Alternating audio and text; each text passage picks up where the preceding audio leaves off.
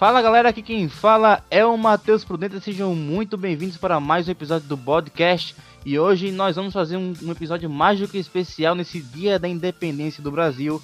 Nós vamos trazer é, uma, um compilado da história do Brasil da nossa forma. Então a gente vai falar de toda, é, basicamente toda a história do Brasil, tipo resumidamente, e trazendo aqui a nossa visão de como é, cada coisa aconteceu, a visão real que a maioria não sabe. E para isso nós temos aqui o especialista em fugas, Fernando. quero, quero, que você fale, Fernando, antes de tudo, quero que você conte a história de como você viveu nesse final de semana é, de feriadão de, de. É Rapunzel, viado, cara. de 7 de setembro. E também como é que você, é, você quase, quase morreu também, né? Então, Fernando, conta a sua história aí. Fala aí, como é que você tá? E aí, galera, aqui é o Fernando. Primeiro queria dizer que Getúlio Vargas matou foi pouco. E... Meu Deus do céu, velho. Começamos bem. E, bicho, pra, pra, pra, pra, resumir, eu vou falar o seguinte, velho. Uh, eu saí na sexta-feira com a minha namorada e com a minha mãe e deixei a minha chave no carro da minha namorada, né? E voltei pra casa. E a chave do cadeado fica no meu chaveiro que ficou dentro do carro dela. E a minha mãe teve a brilhante ideia de fechar a porta com cadeado, pô. Aí eu simplesmente fiquei preso. Eu tentei pular pela janela, não deu certo. Já tiveram que ir na casa da minha namorada às sete e meia da manhã buscar a chave, do outro lado da cidade. E quando eu fui pra praia, algum idiota, o meu camarão e passou a mão no amendoim que eu tava comendo. Cheguei em casa, passei a mão no olho e quase fiquei cego no olho. Pra resumir, meu feriado foi assim. Obrigado a todos os envolvidos. Eita, final de semana bom. Dirigido por Tarantino. E ainda, e ainda quase morreu comendo uma coxinha de um quilo no final, no final Ei, do, do feriado. a boa da peste, velho. Maria Coxinha, tá patrocinando nós, Maria Coxinha. Patrocínio, por favor. Esse patrocínio aí eu aceito, só comida, pô. Não precisa pagar não, só comida eu aceito, pô. Ah, eu te dou uma comidinha aí, relaxa. que é isso, porra? Eu quero aí, Rafael. É, outra pessoa que tá aqui, que ele prometeu para nós que ia defender a raça dele, os escravos. E aí, Rafael? Meu cu. Fala galera, aqui é o Rafael e tudo começou a dar errado quando lá em 1500 um português de um navio falou terra à vista. Mas não precisa passar cartão não, velho? Ei, okay, que massa, velho. Rafael, Rafael chegou, Rafael chegou e falou assim: Porra, minha frase tá muito foda, pô. E soltou isso. E ninguém riu. É, parabéns. Ninguém riu. Parabéns. Mas, mas foi uma frase boa. Foi... Ah, no cu de vocês aí. Igor, e aí, querido, como é você tá? Eu tô bem, a gente vai começar a falar sobre a história do Brasil. Eu queria só dar uma pauta aqui antes de a gente começar. É verdade que a princesa Isabel tava dando pros escravos tudo na época, é? Sim. Tudo isso, é. Começou. O chefe é o caralho. Aí. E como convidado nesse episódio, para falar aqui, provavelmente perdendo a carreira dele de professor. acho que acho que ele vai ter que acho que ele vai ter que ficar aqui com a gente agora, galera. É, professor João Vitor, e aí, querido? Como você tá? Beleza, beleza, pessoal. Tranquilidade, né? É isso aí. Queria agradecer o convite de vocês, tá bom? E é, vamos lá, né? Zumbi de escravos, fazer o quê? Vamos embora. Já começamos bem! É, só pra vocês saberem, o, o professor aqui, ele deu aula pro Fernando, pro Igor e pro Rafael. Não deu aula pra mim porque oh. eu saí do, do colégio um ano antes. Mas beleza. É... Esse professor aguentou umas poucas aí, viu? Que é isso? Mas um vamos lembrar vocês. É, quem, quem, quem, quem ouviu o episódio do ensino médio é, viu, que viu, viu, que algumas histórias sobre ele, só que eu tive que cortar o nome dele no meio. É, então, é isso aí. Porque... Gente.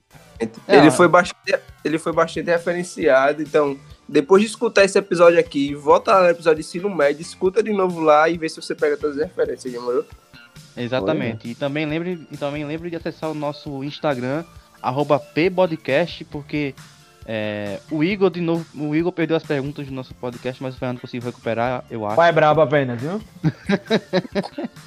e... é, é, um lapso do Igor, pô, um lapso do Igor. Os caras os cara tiraram um monte de foto na praia, o Igor perdeu as fotos e as perguntas. É... E o bom aí... senso. E o bom senso também. E os mas a gente... muito tempo. Eu prometo que o Igor não vai fazer isso de novo. Se ele fizer, infelizmente a gente vai ter que tacar ele da janela do Chico, do terceiro andar. Aliás, sigam lá sem camisa podcast. E... Eu queria a cara dele, inclusive. Sim, é, é legal o Matheus ter falado isso. Sem camisa podcast, sigam lá nosso parceiraço. E em breves novidades, hein? Em breve, em breve novidades. novidades. Apenas isso. E agora, sem mais delongas, já começando uma, uma demais aqui. Vamos começar a falar de história do Brasil. Ave Maria. Sempre que eu te vejo, eu não durmo,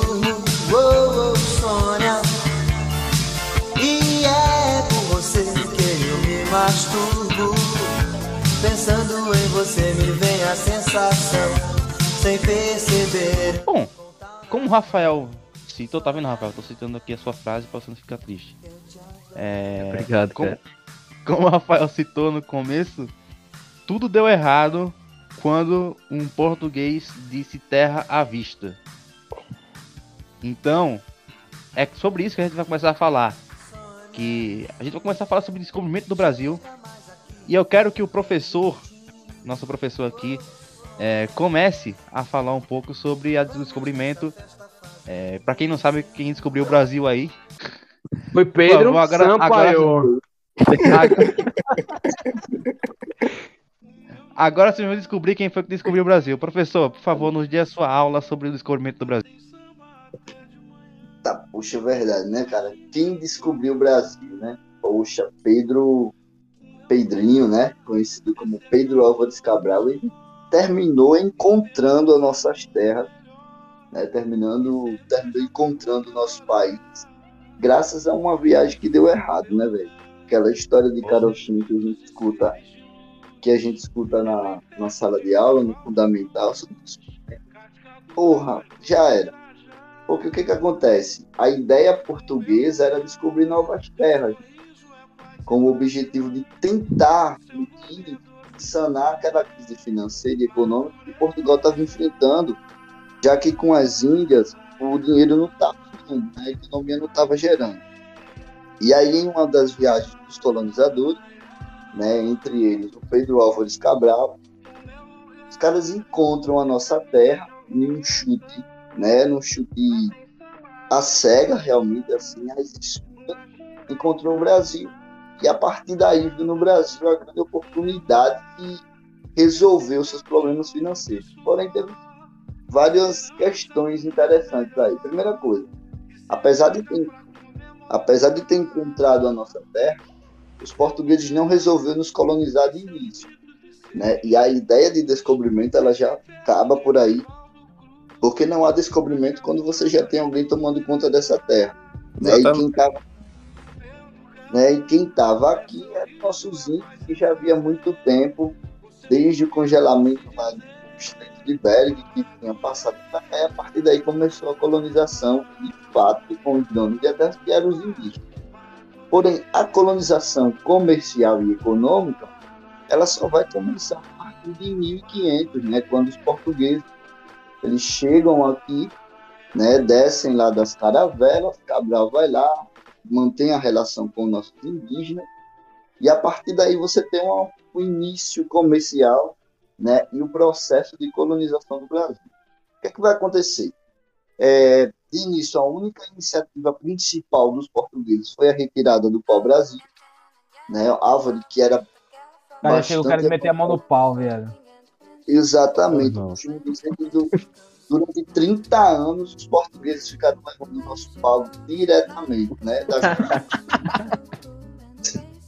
né? Foi 30 anos. Por quê? O cara diz, por que só 30? Porque é a partir de 1530 que os portugueses resolvem agora entrar no interior das terras brasileiras e aí começa toda essa bagaça e a gente tem esse resultado espetacular que é o Brasil hoje. Né? Que orgulho. Que orgulho, bicho. Ô, ô, John, eu com uma dúvida que uma vez eu vi num documentário que, tipo, em algumas expedições para dentro da mata fechada no Brasil, eles encontraram algumas, meio que as escrituras é, do, dos povos nórdicos, tá ligado? Uma parada assim, tipo, dando a impressão de que o, o, a, os fazendeiros lá do, do norte europeu já visitaram a, o América do Sul antes, mas como o clima não era agradável para eles e estavam acostumados, eles acabaram não ficando. Eu queria saber se essa porra aí é fanfic ou que realmente pode ter acontecido, tá ligado? Vink cearense. Vink cearense, tá ligado? É o povo do sul, pô. É, é, o que, que acontece, Fernando? Existe uma teoria é, sobre essa questão do que antes mesmo dos portugueses, várias civilizações tiveram passado por aqui. Né? Porém, como a imensidão mata fechada, a questão climática, quando você cita aí a questão dos nórdicos, não facilitou. Né? Sobre isso também existe uma teoria sobre a ciência, né? que acredita-se que não foi nem os portugueses que deram o nome do nosso país. Né? Existia vestígios de escrita fenícia avisando que do outro lado do mundo existia uma terra onde as árvores eram enormes, os pássaros eram azul, e aí lá poderia se chamar Brasil. Então, assim, existe todas essa, essas teorias construídas sobre essa questão do Brasil e que comprovam, né, historicamente, e os vestígios arqueológicos mostram aí, né, que, e que antes mesmo dos portugueses, outras civilizações já passaram aqui. E outra coisa também, né, quando eu falei lá que a partir de 1530 é quando os portugueses resolvem é, chegar aqui, olhar lá o interior das terras, o que, é que vai acontecer? É porque França e Holanda estava querendo tomar, né? Estava de olho já no Brasil há muito tempo, né? principalmente os franceses. Né? É, a gente tem dois momentos da história do Brasil né, que é, é, é nítido de dominação de outro país. Exemplo, a França lá no Rio de Janeiro e os holandeses aqui em Pernambuco. Né? Vai, vai ter um momento da história você fica conhecendo lá como o Rio de Janeiro como uma cidade vermelha. Era a cor da bandeira da França. Os caras tomou conta lá até, até os portugueses conseguiram. Era comunista também. Isso, ah, esses caras total comunista aí, né? Os franceses já, já pensavam nisso, né? Por... É isso aí, vamos lá. É, sobre, o que, sobre o que o Fernando falou, é, eu acredito que eu tenho eu, eu, li um artigo sobre uma um historiador acho que canadense que dessa parada das Américas, nos nórdicos das Américas, né? Que eu acho que o primeiro expeditor a chegar nas Américas foi o o nórdico, né? Foi o, o Leif Erikson, né? Que é o, o cara lá da Groenlândia. Erickson. Oi? Sony Ericsson. Ele mesmo, ele mesmo. Matheus, eita. Rafael, fica calado, por favor. Ah, zoada, Kenga. É, mas eu tinha lido, pô, uma parada assim que os nórdicos eles chegaram na América do Norte, né? Que no caso foi com o Leif Erikson, o. Eu não sei como é que fala o gentílico da Groenlândia, do foda-se. Não sei se tem gentílico na verdade, porque não país. É, mas eu, eu, eu tinha lido algo assim, então é, existem sim comprovações que os nórdicos chegaram na, nas Américas, mas não sei se chegaram à América do Sul, né? Mas acredito que tem sim uma, uma comprovação científica já que os é. É, que os Outros nórdicos povos. chegaram nas Américas. Mas deve ter passado um pessoal por aqui, tá ligado? Piratas, uma coisa assim. Muita gente mesmo de outros países que nem sabia que, que era um continente gigantesco, tá ligado? Continente não, né? Um país. Brasil continente foi foda. É, começou bem, começou bem. Faltou geografia. começou bem chamando Brasil de continente. Não, o país com dimensões continentais, tá ligado? Deve ter passado muita gente de várias partes do mundo. O português só veio aqui e cagou regra, tá ligado?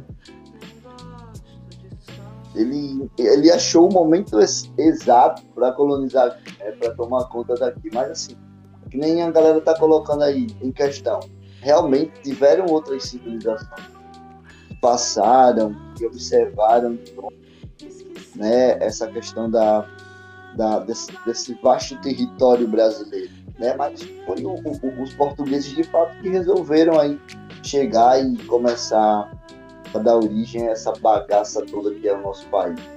Né? mas é, existe de fato mesmo essa realidade e outras civilizações já terem chegado a. Mas também não ficou só por aí, né, galera? Depois daí dessa essa bagaça toda, o interessante é que a nossa sociedade ela vai se formando é, através de, uma, de, castigos, né? Quando eu falo isso, eu quero dizer que quem era que a partir de 1530 os portugueses começaram a resolver mandar para o Brasil para colonizar? Só a nata da sociedade, né? Assassino, ladrão, ladrão, bruxa. Hoje, hoje em dia essa galera tudo é presidente.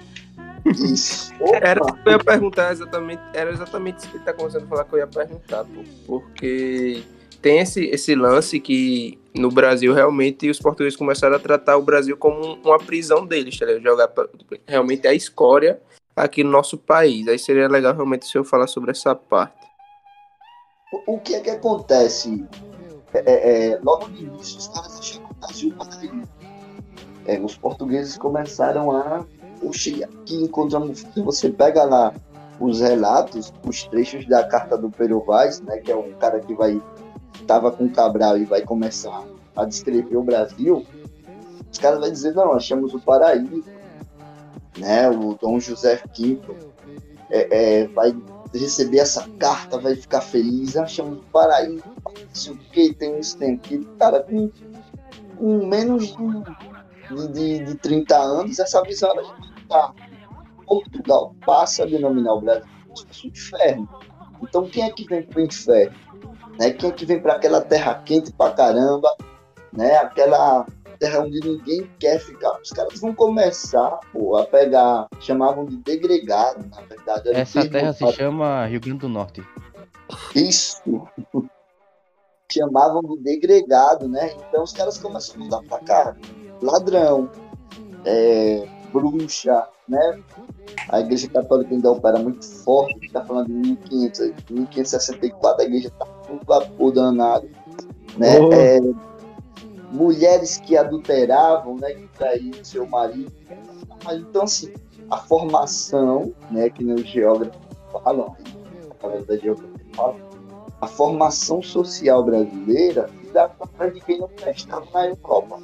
Né? E eu acho que ficou esse, essa herança até hoje. Essa herança é tão forte que a gente tem até presidente assim. Mas o foda. O, o, foi mal, professor, continue. Desculpa. Tranquilo, tranquilo, pode falar. Não, é que tipo, o foda é que isso aconteceu em todos. Em todos os. No país assim colonizados assim que a gente lembra das Américas, né? É, a gente lembra do do próprio Estados Unidos, né?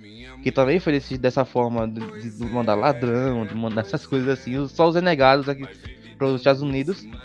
Só que o, o, os deles são os renegados do gourmet, né? Da jeito foi só desgraça. Renegado do gourmet é foda. Não, tá ligado que. Não, interessante. Boa, boa essa colocação sobre a comparação com os Estados Unidos. Porque o renegado dos Estados Unidos eram os protestantes né? Sim. Então, imagina Os escoceses, né? Aquela galera né? do, da, da Escócia. O que acontece? Quem vai lá, desculpa interromper, mas quem vai, quem vai para os Estados Unidos? Poxa, você tem a Maria I, né? Conhecida como a Maria Louca, que se não respeitasse, ela mandava matar. Tentou várias vezes matar Elizabeth, e ali ela vai assumir o catolicismo dentro da Inglaterra, que vai sobrar para os protestantes. Então pega esses caras e manda para a América. E qual era o lugar? Justamente os Estados Unidos. Então, olha a diferença da, da sociedade que vai montar a raiz lá da, dos Estados Unidos. Né? Então, assim, é covarde. O processo de colonização portuguesa com o Brasil foi extremamente covarde. Sem contar que foi exclusivamente de exploração. E aí você tem todo tipo de gente. E o que é que acontece, bicho? Mais interessante é que quando esses caras pagavam a pena, exemplo, a mulher adúltera foi condenada a passar cinco anos. Quando terminava esses cinco anos, eles não queriam mais voltar. Né? Queriam ficar agora aqui no Brasil, né? Porque o que, que acontece? Muitos deles, aí é um sentido até meio que cômico, vão ganhar cargos importantes aqui no Brasil. Então você sai de Portugal como assassino, ladrão, bruxa condenada à morte. E aqui no Brasil você se torna outra pessoa, você se torna você Presidente. cidadão de bem, presidente. Né? Ah, você vai 42 anos na política e o povo vai comer capim por causa de você, tá ligado? Então foi isso que aconteceu, né? Essa galera que veio, elas, eles não querem mais voltar. E aí, de fato, é a raiz da colonização brasileira. É. Mas, é, só interrompendo você rapidinho para completar. Mas quando essa, essa galera chegava aqui, tipo, tinha uma organização dos portugueses quanto a como eles iriam ficar, se acomodar aqui, ou simp- simplesmente eram jogados e eles que se virem. logo de início, esses caras eram jogados, tá? Então, ó, vai pra lá, vai pagar tua, vai pagar tua pena. Só que a partir de 1534, né, essa questão toda, Portugal vê a possibilidade de se organizar. E aí Portugal vai criar as capitanias hereditárias, né? Então, o primeiro sistema, primeira... e, e nisso começa o processo de colonização mais organizado aí do Brasil. Perguntou. Porém, nesse período, né, como você já tem uma organização, esses donos de- das capitanias vai pedir para que o governo português não mande mais esse tipo de gente aqui para o Brasil. É esse tipo de, de, de, pessoas que venham nesse sentido de pena, de, de ter que pagar aqui no Brasil o que ele cometeu lá em Portugal. Tá bom? É só a partir de 1534. Mas até então, de 1500 a 1534, esse cara vinha para cá jogado, sem nenhuma organização. Né? Ó, você vai ter que cumprir e. Pronto, já era. Era, era isso que acontecia de fato. E a partir de 1534 você vai ter as capitanias hereditárias, né? você vai ter o interesse do governo português e o Brasil passa a ter um outro caráter de organização. É, logo após as capitanias hereditárias, que não dão certo, por quê? Porque os indígenas não deu sossego, né? os nossos índios não aceitou essa, essa questão da colonização, e aí as capitanias hereditárias também não vai dar certo, porque o- o- os donatários, que eram os donos, eles passam a abrir mão e a desistir. Né? Porque assim, era muito cara sustentar aquela realidade das capitanias. Porque esse cara ele tinha que pagar, produzir, ter escravo.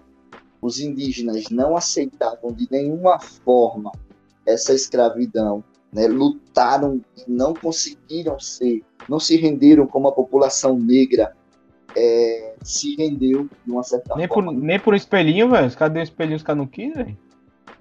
Os caras davam os pelinhos, é, é, escovinha, né? Vamos lá, é, um, um que chapéu. água. Vou queimar sua água, velho. Ameaçava tacar fogo em rio.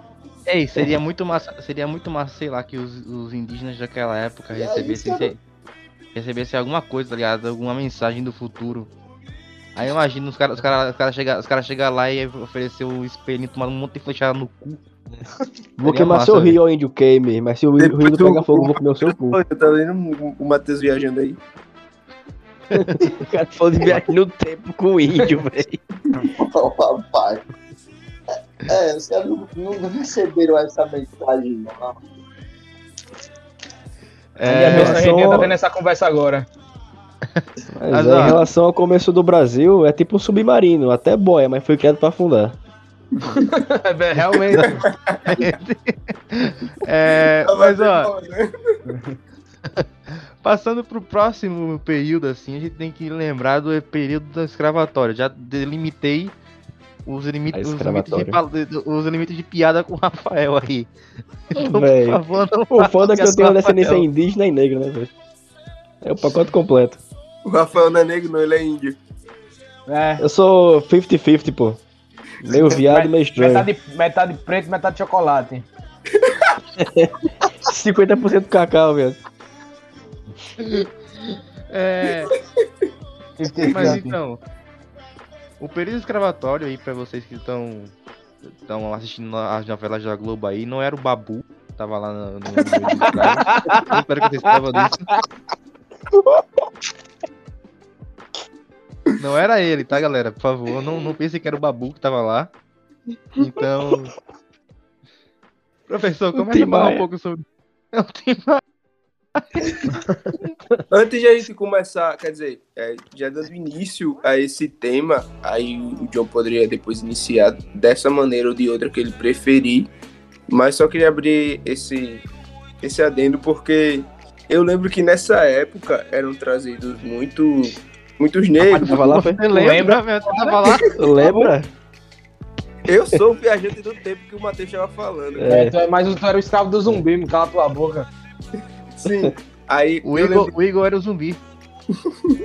eu lembro de ter estudado que na época eram levados mu- muitos africanos, muitos, muitos negros, amarelos, e, e acabou que criou essa miscigenação. Mas eu queria entender mais como era, como eram conduz, como era conduzida essa, esses, es- como eram conduzidos esses escravos, né? Tipo, como eram Amarelo é o que, Igor? Os caras do, do, do, com hepatite? A missão az- Eu- amarelo também é asiático, velho. Exatamente. o Igor quer saber como é que rolava a miscigenação, Eu né? sei, pô. Assim. Estupro. Quando o rapaz ama muito a moça, Ele, pai, pelo amor de Deus, tá tem um bom. filhinho. É miscigena a raça dos dois. Vai, continue aí a sua, a sua, o seu raciocínio. Enfim, era isso. Tipo, eu queria saber só como eram conduzidos esses- esses escravos. Tipo, é, tinham lá a quantidade de gente, tipo, a escória, os negros. os- eu, eu acredito que tiveram asiáticos também. Eu lembro de ter lido em algum canto. Se eu tiver errado, me corrijam depois. Tem os próprios indígenas também, como eles eram tratados nessa época, sabe? É, é, é, Nadando, viado. são, são períodos um pouco diferentes, tá? É, a gente tem essa autorice, essa, auto, como falar assim, essa automistura é, de, de, de raças, de cores aqui no Brasil, graças aos nossos próprios períodos históricos. O que vai acontecer? É, o primeiro período é justamente esse, né? O período escravocrata. É, é, esse período escravocrata né, você perguntou como é que esses caras chegavam aqui. viu? Então o que que acontece? É, Portugal já tinha uma experiência em Angola no Reino Unido, né? E, em alguns países da África, a questão de usar mão de obra negra. Usar o cara lá, o escravo, né, o como escravo. Por quê? Até porque na África você já viu muito babaca falando aí sociedade brasileira que aí o negro tinha um escravo também, um negro. É, porra, o, o- desculpa, é, vamos lá, é, o, o- o sentido da, da, da, da escravidão negra não tinha um sentido comercial, tá? tinha um sentido étnico. Né? A minha etnia dominou a sua e a sua vai virar escravo da minha porque eu consegui vencer você. Porém, seguindo esse ponto aí, os escravos, né? Eles passam a ser vendidos aos portugueses. Em alguns momentos, as etnias mais fortes dentro da África passam a mandar esses escravos também para os portugueses. E os portugueses começam a capturar, porque viram que a realidade aqui no Brasil, com os índios, não ia dar certo. Acontece. É, é, ia lá a plantação de açúcar, tava, o canavial estava perfeito, ia para a colheita, os indígenas chegavam lá e queimavam tudo. Né, e invadia né? Tinha esses casos. Então os caras começam a trazer os escravos, os negros, né? Essa raiz aí, né? Vai. Então o, o que que acontece? É, os caras passam a em navios negreiros, né? Em grande quantidades, os navios de, de 50, de, dá para 100 pessoas, botavam 300 negros nos porões, né? De todos os tipos, crianças, mulheres, Deixa eu botar o fone no meu dia. isso. E o de 5 e pouca da tarde também. Né? Então o que acontece? Os caras vinham amassados, poxa. Então, primeira coisa, eles paravam em Cuba. Amassado é foda. E amassado é foda, John. É, é, é...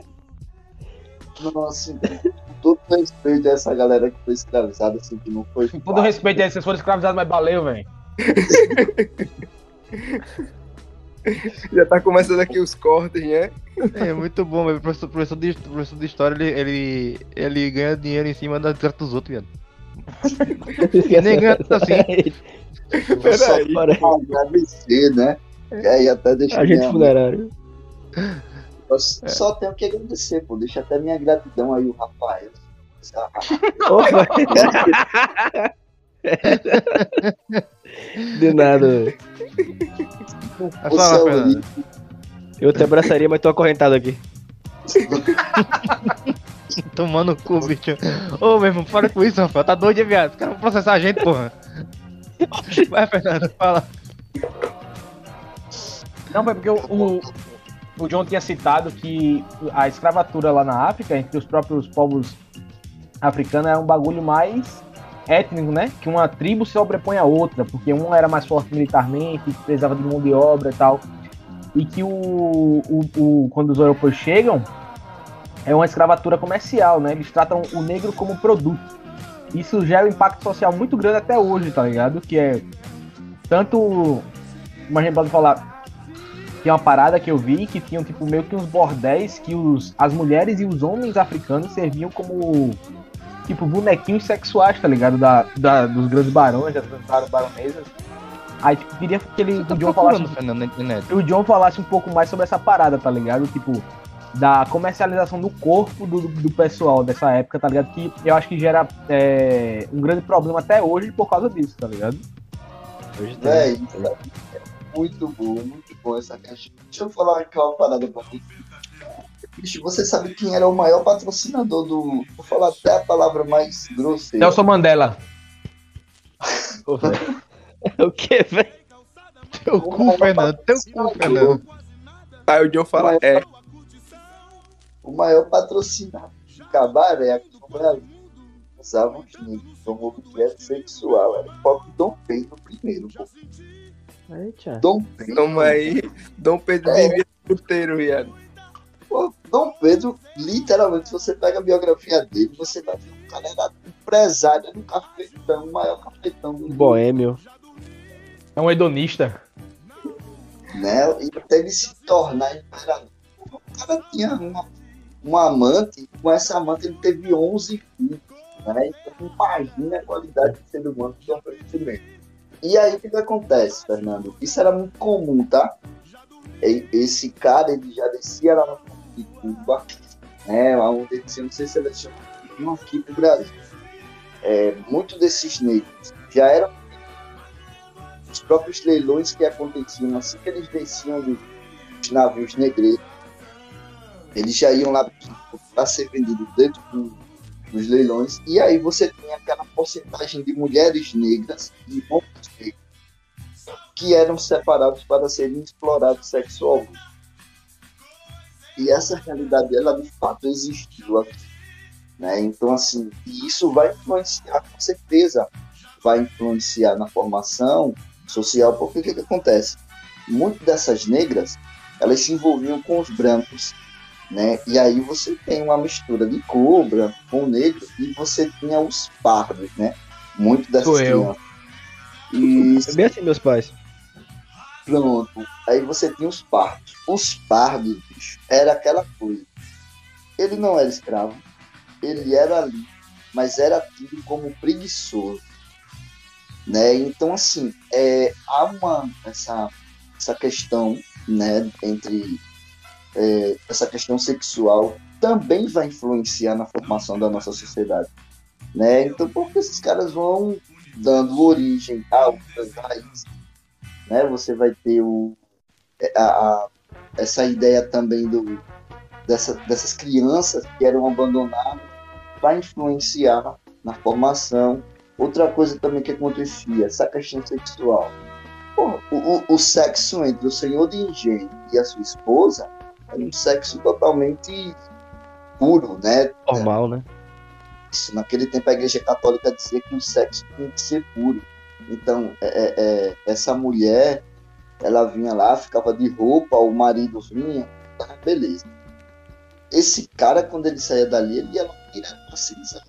E aí era o sexo com as negras, que muitas das vezes violentava as negras, né? É, então, assim, essa questão do sexo, tem até uma historiadora também, é a Mari Del Priori, né, que, que ela relata essa, essa se, você, se vocês estiverem mais interessados nessa questão sexual no Brasil colonial, né, Mário Del Priori traz todos esses pontos, né, então assim, o sexo era o, o A, B, o sei lá, com a, com a senhorinha lá, e com as negras botavam para quebrar, sem contar também, velho, a realidade é essa, que os negros também faziam sexo com as senhorinhas de. Então, assim, é, é, é, vai misturar toda essa questão, né? Então, nesse primeiro momento, lembrando, retomando lá aquela pergunta que o Hugo fez, pá, nesse primeiro momento, Igor, a gente tem essa formação de escravos, é, negros, europeus e indígenas, né? E aí você vai caminhando mais um pouquinho para frente na história do Brasil é quando você vai ter a chegada né, dessas imigrações que vão vir em alto escalão aqui no Brasil. O asiático, né? E aí você tem essa mistura de cor geral aqui no Brasil. Então, mas isso aí era muito frequente, Fernando. Os caras eram objeto sexual, objeto, objeto. Beleza? E aí o Brasil continua, né? Como vocês podem ver, a formação social e histórica do Brasil é toda essa bagaça. Né? E aí você vai conhecendo o Brasil colônia, né? Porém, né, você vai ter o primeiro Império Brasileiro, Dom Pedro I lá, duas datas importantes, uma dessas datas vamos comemorar na próxima, né? É, próxima, na próxima semana, que é o Exatamente, 7. que é o dia que esse vídeo está sendo lançado. Mas calma aí, professor, a gente vai falar disso daqui a pouco. Vamos Beleza. falar um, vamos falar agora do Igor, fala aí agora. Eu só queria abrir um adendo que é, essa, essa parte que o John tá falando é bastante importante de prestar atenção, porque é uma parada que realmente deixou marcas no nosso país e, e essas marcas são refletidas até hoje, tá ligado? Você consegue notar isso quando ele tá falando e eu só queria abrir esse adendo mesmo, que é uma parada que realmente chamou minha atenção. Enfim, pode falar aí, Matheus. É, uma marca, é uma marca total, tipo, é, a exploração negra mesmo depois de toda, toda a questão do, do da, da abolição da escravatura e tudo mais, ela não ela não parou por aí não, pô. Não parou por aí não. Teve muito, muito tempo assim que é, os negros, a gente pode citar também outro, outro exemplo, os Estados Unidos, é, o apartheid, né, no, no, na África do Sul, tem toda aquela questão da, da segregação racial. É, a exploração dos negros, ela passou por muitas, muitas, muitas fases depois da abolição da escravatura, né? Em todo, em todo o, o mundo. E aqui no Brasil não foi diferente. Fernando? Assim, que você falou aí do apartheid na África do Sul. Mas isso não é assunto pra agora, não. É só a segunda, a gente vai falar da Segunda Guerra. Que eu acho legal, legal entre aspas, assim, né? Engraçado. Que na Segunda Guerra. A Inglaterra, a Inglaterra lutando contra os alemães nazistas por causa da, da, do extermínio de uma raça, mas patrocinava o apartheid, tá ligado? Na África do Sul, pelo lado dos brancos. Acho que é isso que eu acho bem interessante. Mas a gente pode falar isso aí quando falar de Segunda Guerra, tá ligado? Beleza.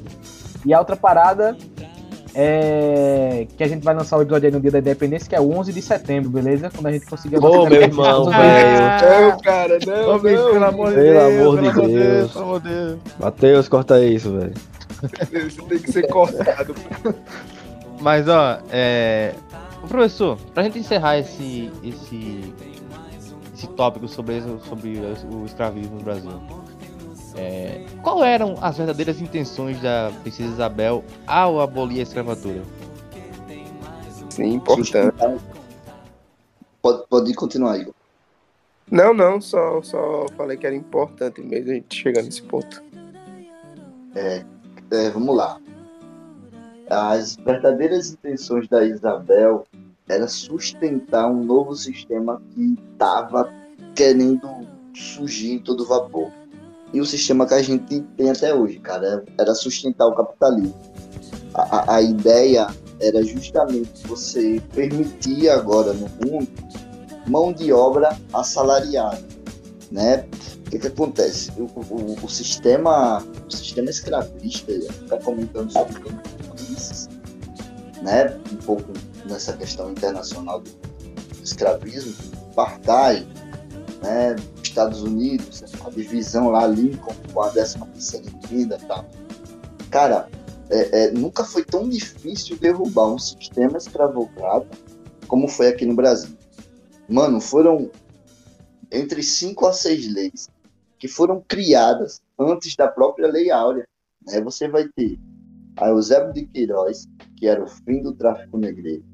Você vai ter a Vente Livre, né? que é a partir do momento em que a criança nascesse lá na senzala, você vai ter a lei de sexagenário e os escravos, olha só, os escravos a partir de 60 anos ia estar tá livre, né? Porém, a vida útil do escravo aqui no Brasil era entre 45 a 50. Então você não ia ter nunca um escravo se fosse essa questão dos 60 anos. Então, assim, o sistema foi, foi complicado, é que nem você falou, a gente tem consequência, vocês levantaram aí, tem consequência até hoje desse sistema, mas o, o verdadeiro objetivo da Isabel, o verdadeiro objetivo do Dom Pedro, o verdadeiro objetivo da Inglaterra em si, estava com pena porque eles sofriam, porque eles apanhavam, porque eles eram isso, aquilo, humilhado e tal. Não. O objetivo era ter agora mão de obra suficiente para sustentar o capitalismo. Era apenas isso aí. Né? Então, vamos lá, liberta esses caras, para que agora o cara possa contratá-lo e ele ter carteira assinada e carteira assinada não, né? Ter salário, começar a trabalhar. Mas o que que acontece, bicho? Os caras aqui foram tão literalmente fodas que quando é, os negros conseguem a lei áurea, o que, é que os caras fazem? Também vocês estão livres agora, não vão ser escravos não. Mim, vocês não trabalham assalariado. O que é que os caras vão fazer?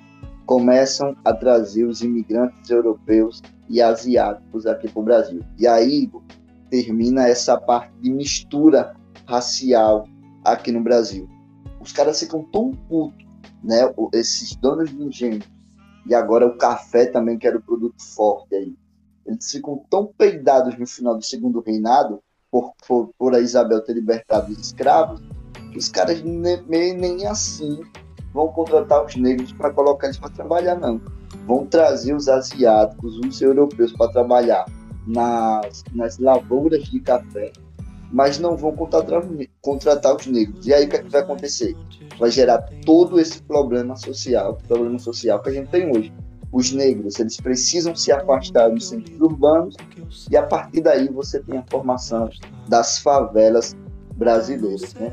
Já dentro aí no final do segundo reinado brasileiro.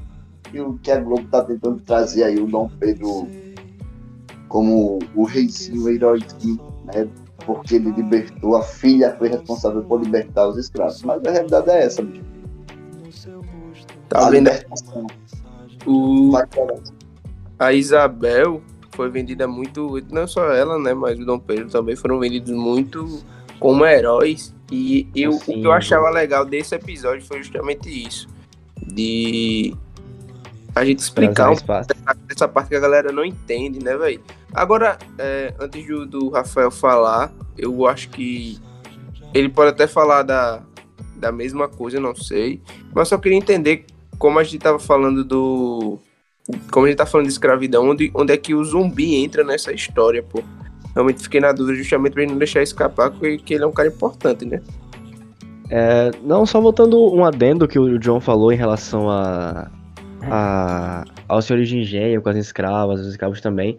Tipo, é uma forma de racismo que passa batida por muita gente, tá ligado? Que essa fetich, fetichização, não sei a palavra certa, com a, a raça negra, tá ligado?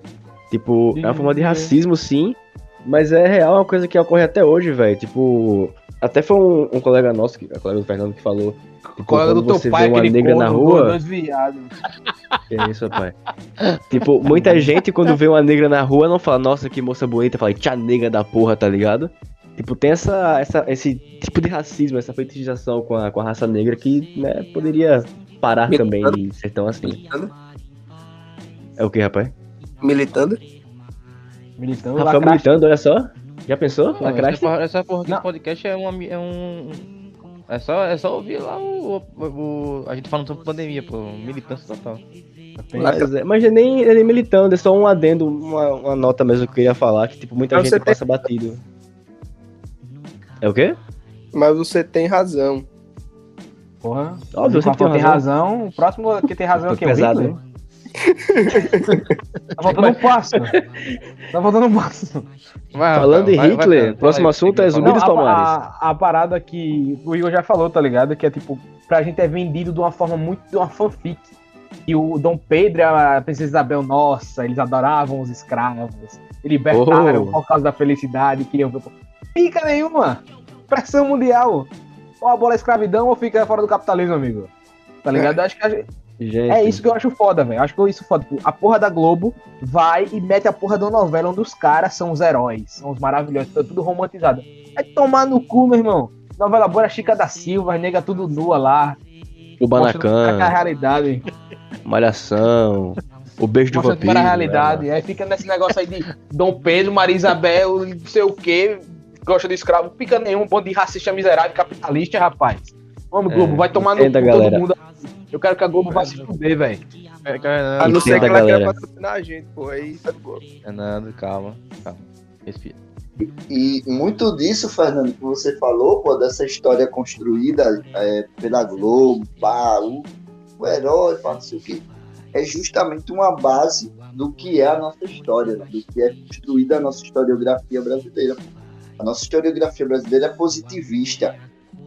Né? O positivismo vem de que se prevalece a figura do herói. Então vamos esconder a realidade dos caras lá, né? do- dos negros. Maquiar. E vamos falar sobre quem foi. Porra, ou o Brasil assim. Aquela realidade. Fale, pô, termina aí. Rapidinho. Ou o Brasil aceitava aquela realidade, como o Fernando citou, ou ficava fora da lógica do capitalismo.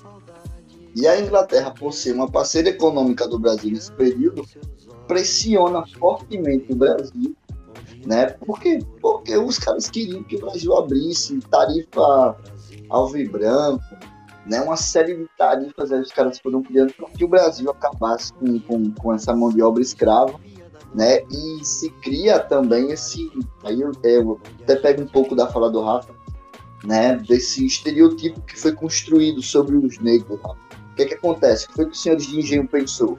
Não, eles só trabalhavam aqui porque eles eram forçados. Eles são a ideia de que o índio era preguiçoso também passou pela figura dos negros. Então, não vamos contratar os negros, mão de obra assalariada, porque eles são fracos, preguiçosos. Puta merda, meu irmão.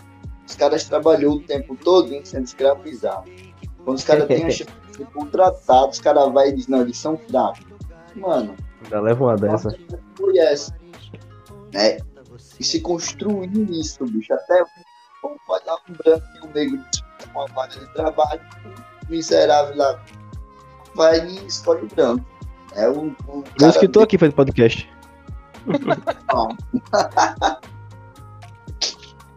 E não, é sério, qual foi? Eu só queria fazer uma. Só queria fazer uma pergunta pro John.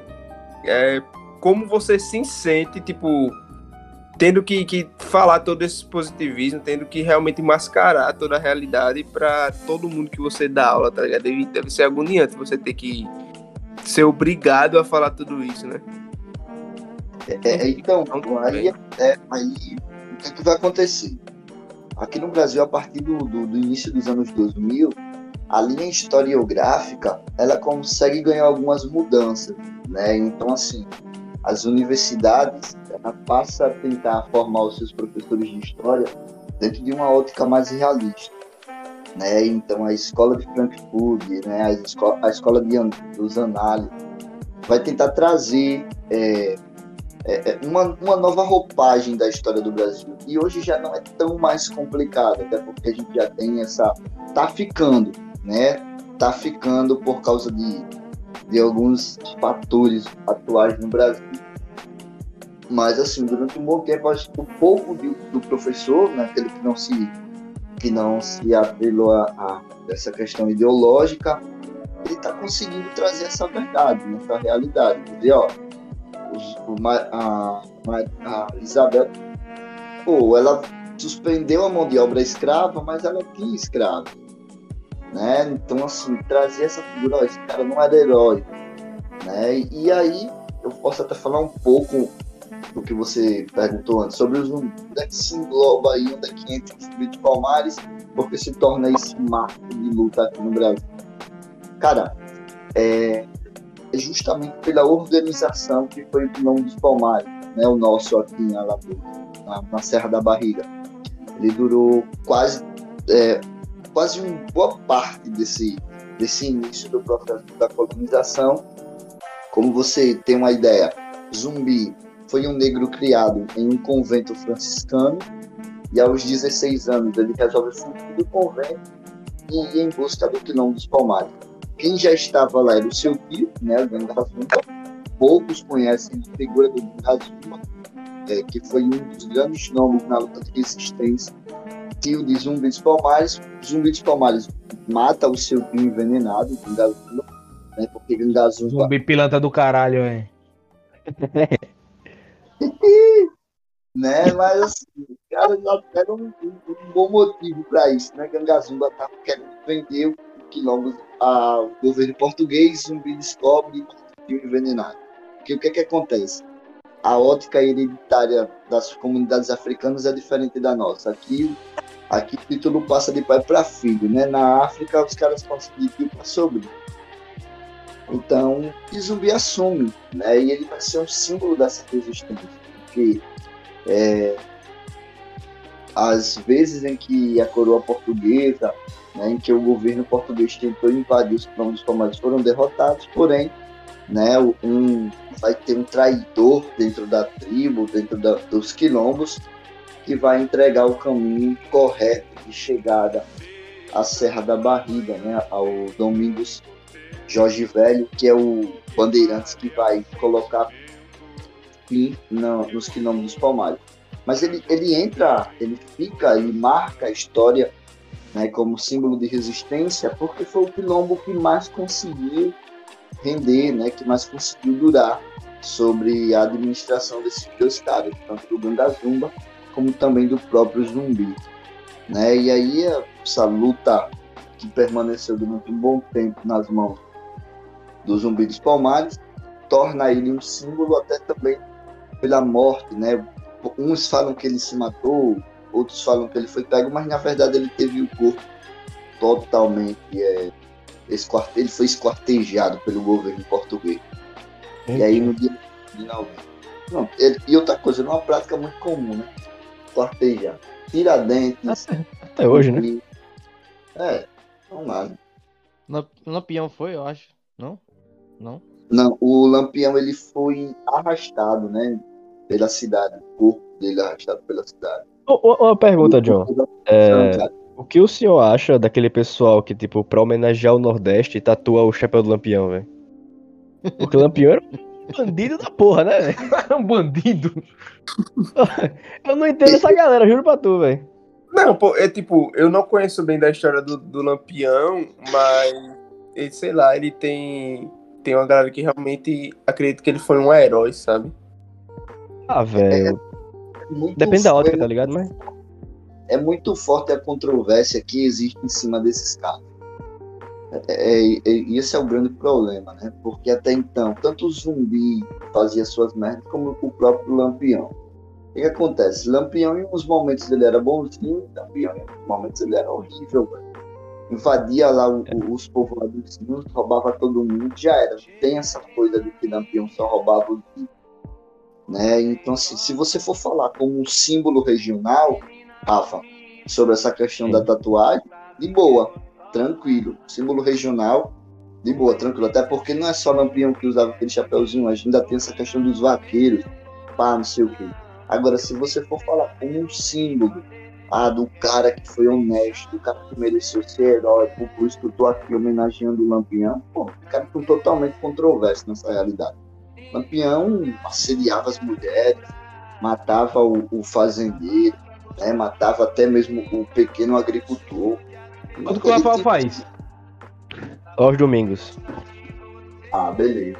Né? Então, mas ele é pô. Então, assim, se for como um símbolo do Nordeste, isso é de boa.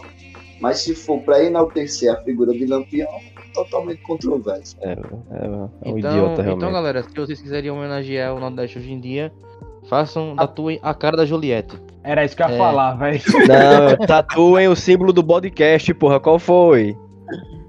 É, agora a gente quer passar, só para fechar esse tópico que já tá gigantesco. É, professor. Tava se tremendo aqui já. Não, não, não. Tô, não, não, pô. Isso aqui, isso aqui é um podcast. Isso aqui é um podcast de família. Ô, Entendeu? Família Dúdera. onde o pai bate na mãe. Brincadeira, eu vou parar por aqui. Os Johnsons, pô. É. Ô meu irmão, por que você levou dessa porra, meu irmão? Vai se fuder, Fernando, vai.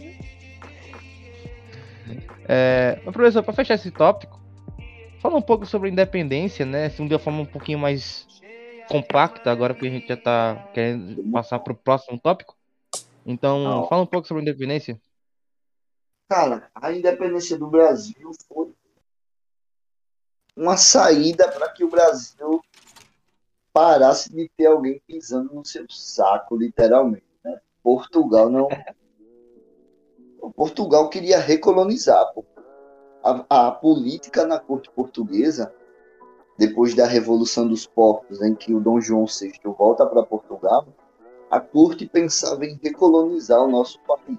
Né? Portugal queria trazer de volta aquele sistema inicial, vamos recolonizar, porque Portugal estava fodida e, e não queria deixar de lucrar, né? não queria deixar de mamar nas tetas que era justamente o nosso país naquele momento. Rapidinho, é, tem um período aí de quanto tempo entre a escravidão e a época da independência, só pra gente se situar bem, a galera que tá escutando também. Tem um período, eu vou falar para você, cara, e esse período total, né? Você da galera que chegou para ser escravizado, ó. Os primeiros negros que chegaram ao Brasil para ser escravizados chegaram em 1534.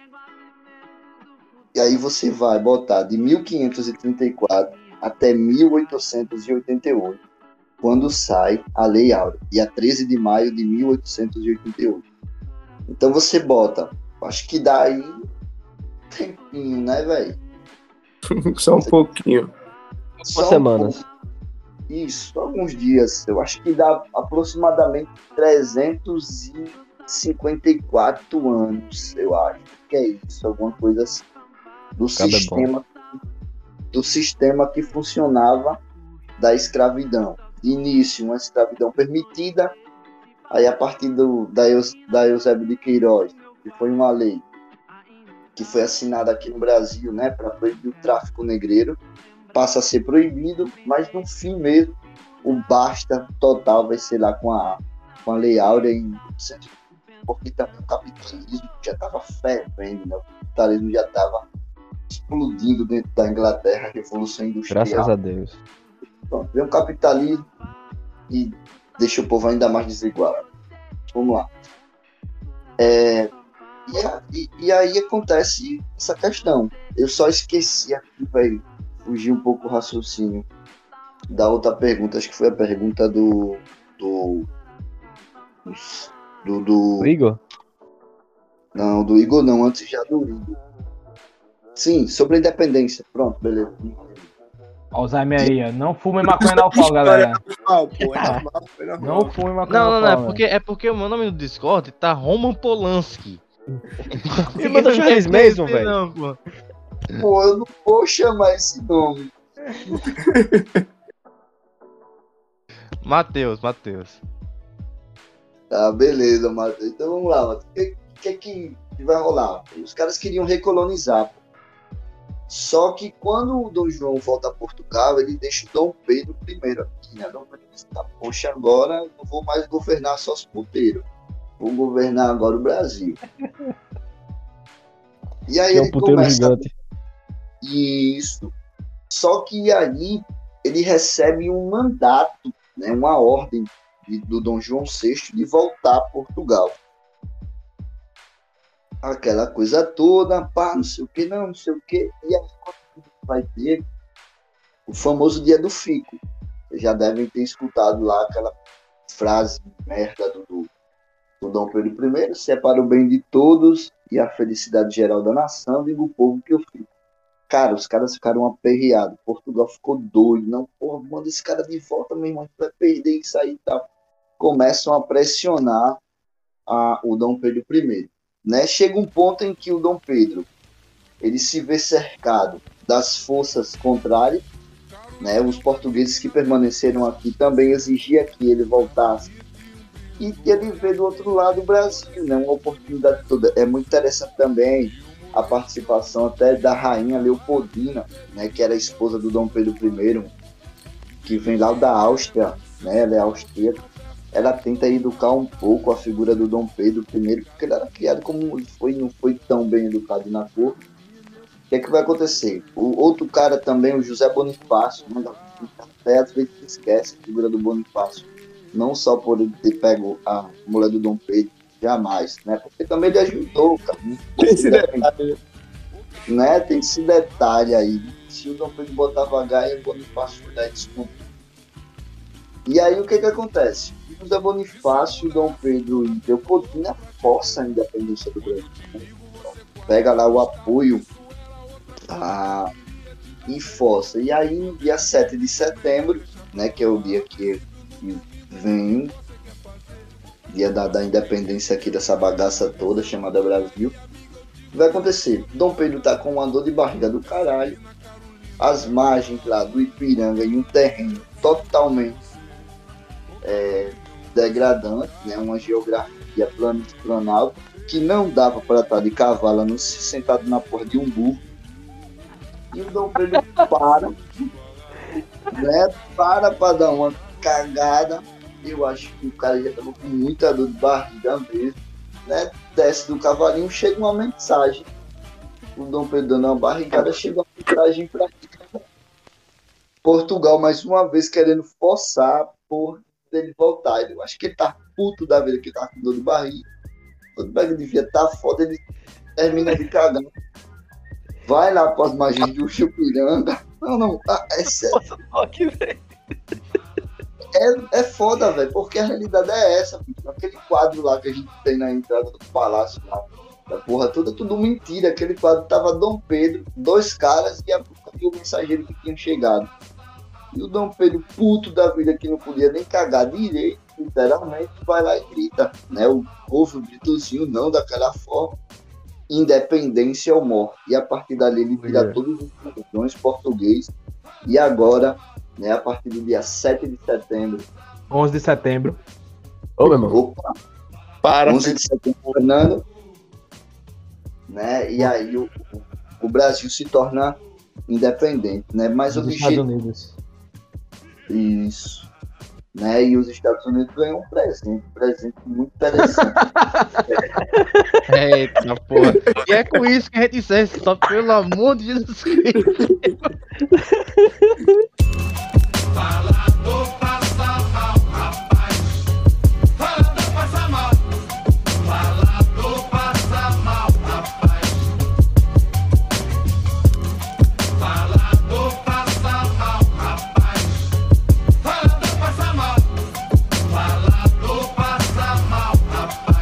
Bom, nesse segundo tópico, depois de a gente ter con- contado assim essa história é, do Brasil, como ela realmente foi, quando essa história do começo do Brasil, agora a gente vai adiantar um pouquinho pra frente para falar de algumas desgraças, se- tirando o que tá acontecendo hoje em dia é, no Podcast. Brasil. É o podcast, o Flow, né? Não em fale do, do Bolsonaro não, por favor, tá bom?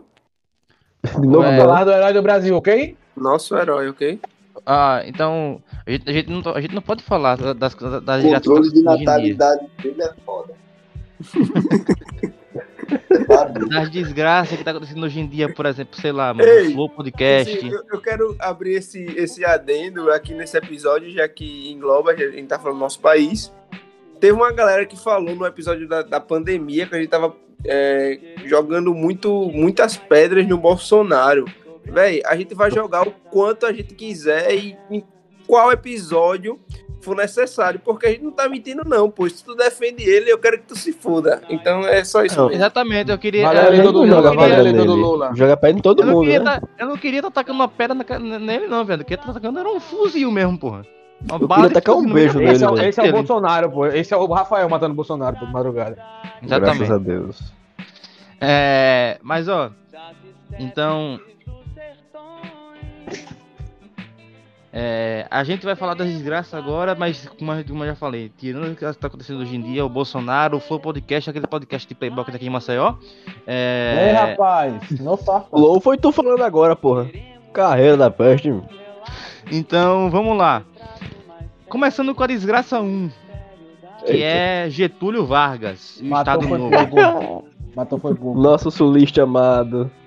Exatamente. Pai. Pai dos pobres, minha Eita, John, te amo, na moral, velho. É. É, é legal a gente estar chegando nesse ponto, porque a época da ditadura, tipo, é, é muito, Massa. Ô, muito vaga pra muita gente, velho. Muita, realmente, Vargas. muita gente não entende o que acontece nessa época, tá ligado? Alguns defendem, outros são contra.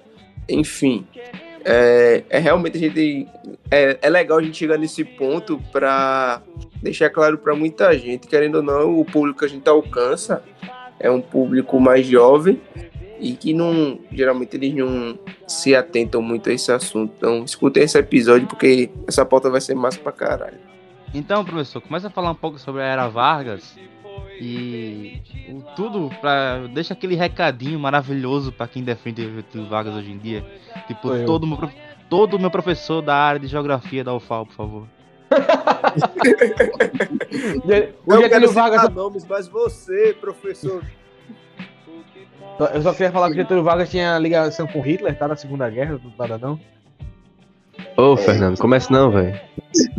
Não, epa, rapaz, que negócio é esse não?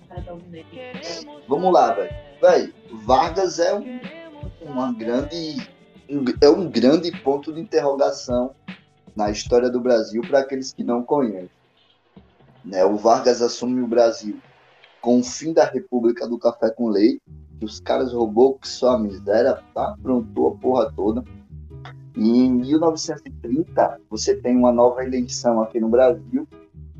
O Vargas perde, mas por sorte ou por azar do povo brasileiro, o vice do Vargas, o João Pessoa, é assassinado. Os caras pipocam o João Pessoa. Vargas viu aquela oportunidade, vai lá, dá o golpe e diz: Não, você perdeu, perdeu, sou presidente. Pronto, Vargas assume a presidência do Brasil em 1930. É por isso, né, que nem o Igor falou, essa galera mais nova, é por isso que esse período fica conhecido como Era Vargas. Por quê? Porque vai de 30 a 45. Né? São 15 anos de um governo, de um único presidente é, a governar o Brasil. Você já vê que já tem alguma coisa estranha. Como é que o cara consegue ficar 15 anos aqui na presidência do Brasil? Peraí, eu não entendi direito. Ele, tipo, não, não foi é, eleito por, por votação democrática. Ele Não. morreu, ele porra assumir. Na verdade, a eleição aqui no Brasil, por mais que ela ganhe democrática, eu ainda fico com minhas dúvidas. Mas vamos lá. Justo, justo. O que, que acontece? É, ele vai disputar a, a presidência né, com o, o Júlio Prestes e ele perde, velho. Ele perde nas urnas. Né, ele vai alegar a, é, roubo nas urnas, que estava errado e tudo, porém nada adianta. Mas só que o João Pessoa, como eu falei para você, que era o vice do Vargas, ele vai ser assassinado. E aí o Vargas vai se aproveitar, estava cercado lá dos generais, a região sul e uma boa parte do Nordeste tinha abandonado a política do café com leite, né, São Paulo e Minas, e aí o Vargas consegue força no exército e assume a presidência do Brasil. Ele não entra realmente pelo voto. É, mas a gente sabe também que foi tudo roubado mesmo ali, a- aquela política lá, aquele voto, voto de cabrecho existente no Roubado Brasil. não, até professor, que é isso, rapaz? Foi Né? roubado não, rapaz, que é isso? Não é. não- Pô, vamos voltar ao voto impresso mesmo, é mais seguro. Vamos lá. o voto impresso, pô, o cara vai lá e já é. Então o que, que acontece? Ele assume. Logo no, em 32, você vai ter o, o- a insatisfação dos paulistas. Né? Então você já vai ter uma dor de cabeça aí. E aí você vai ter uma.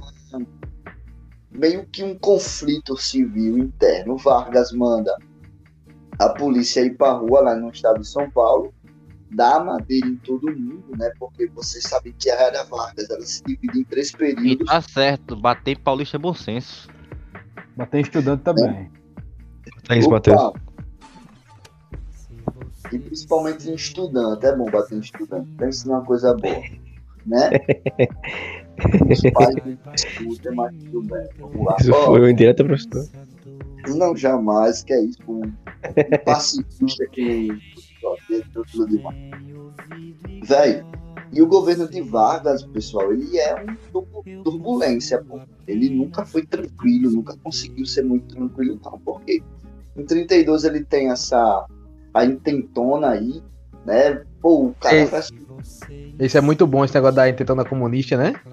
É. o, cara, o cara literalmente, alguém cria uma fanfic dizendo que os comunistas estão invadindo o Brasil. Os caras vão lá e dão um golpe. tá? Porra, a intentona comunista, velho. Tá... Pô, o cara, os caras tinham até com- complemento, vai sei lá, os caras queriam ser meio que. É, tinha uns. Tinha o Salgado, pô, uma inspiração também fascista, né? Que imitava o, o, fascismo da Itália, que imitava lá o nazismo alemão que. Os caras viam na rua e falavam Anauê, né? O que foi que o Vargas fez? O Vargas pegou e disse, mete o Anauê nesses filha da mãe aí. Cacete em todo mundo, velho. Em 32 o Vargas acaba com esse negócio de comunista aqui no Brasil na porrada. Aí comunista porrada, bora, não quero saber não, vamos, cacete com o meu.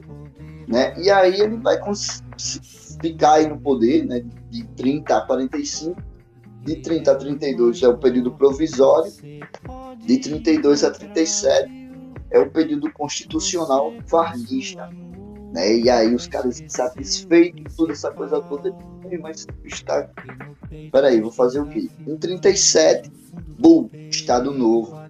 Né? De 37 a 45, você tem um período parecidíssimo aí, né? que nem os grandes autoritaristas que estavam pelo mundo.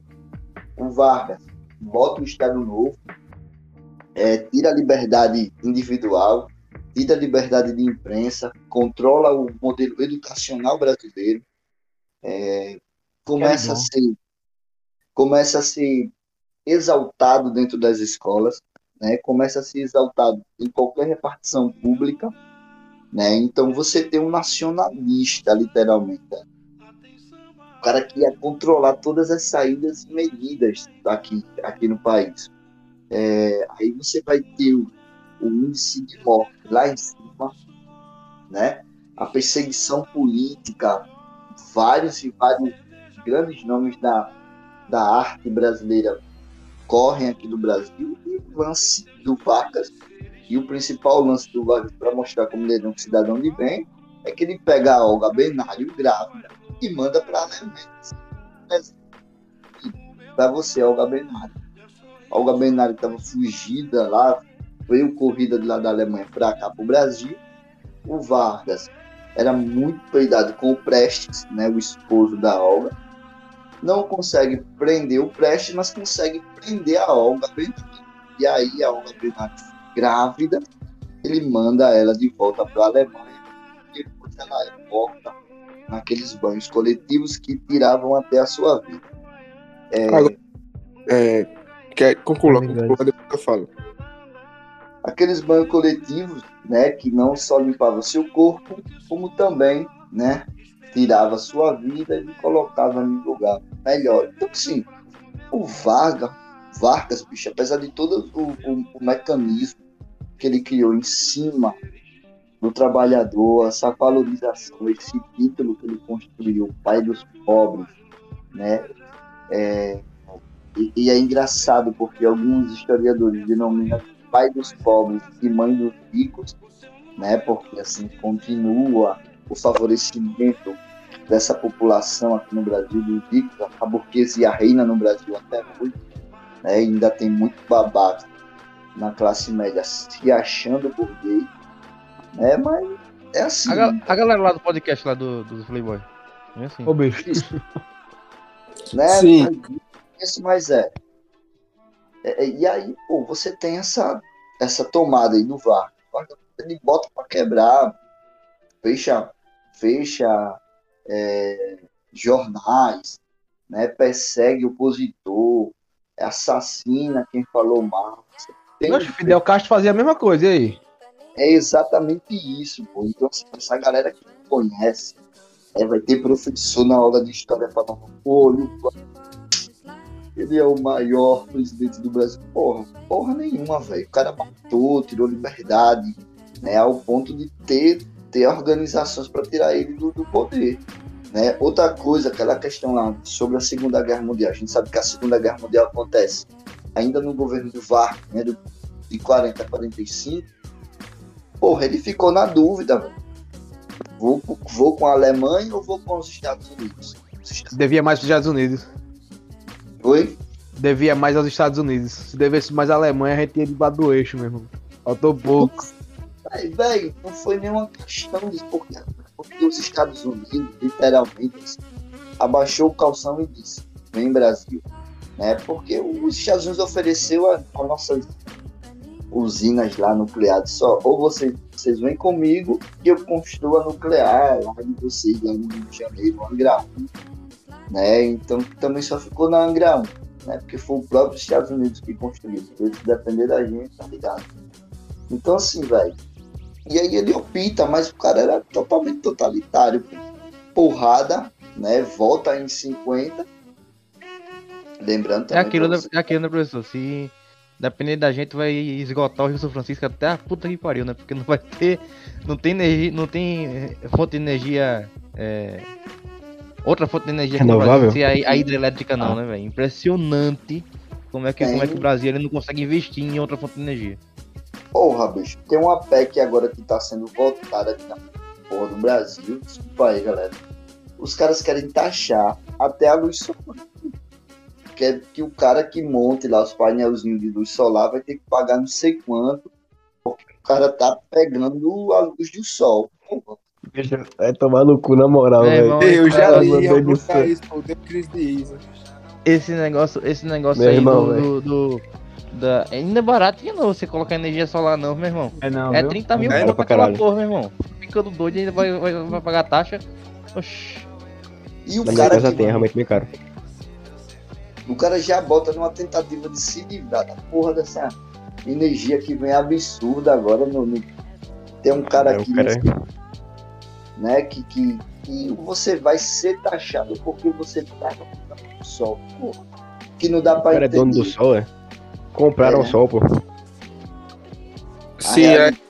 Eu só queria, voltando à era Vargas, eu- só queria que, não entender, mas situar a galera que tá escutando, pode ser que alguém não tenha entendido.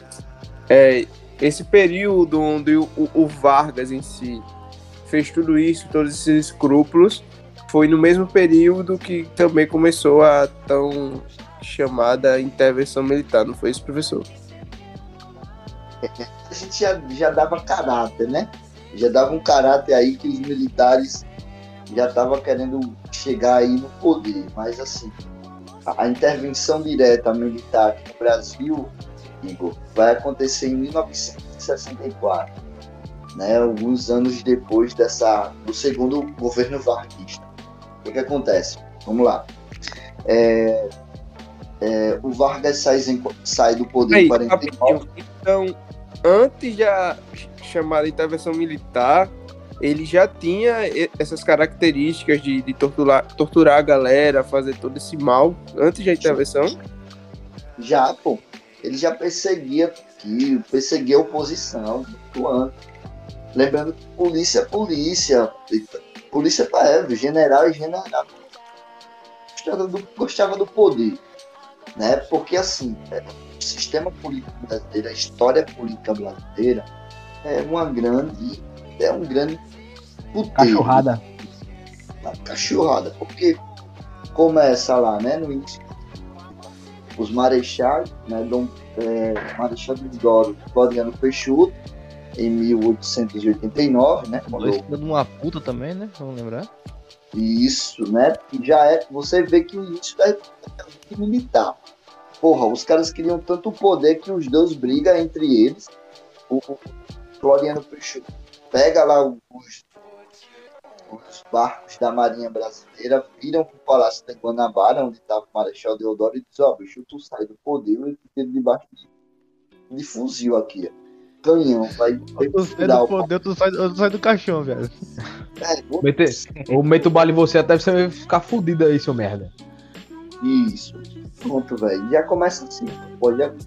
Já aí o Vargas vem, persegue todo mundo, bota pra roubar em todo mundo.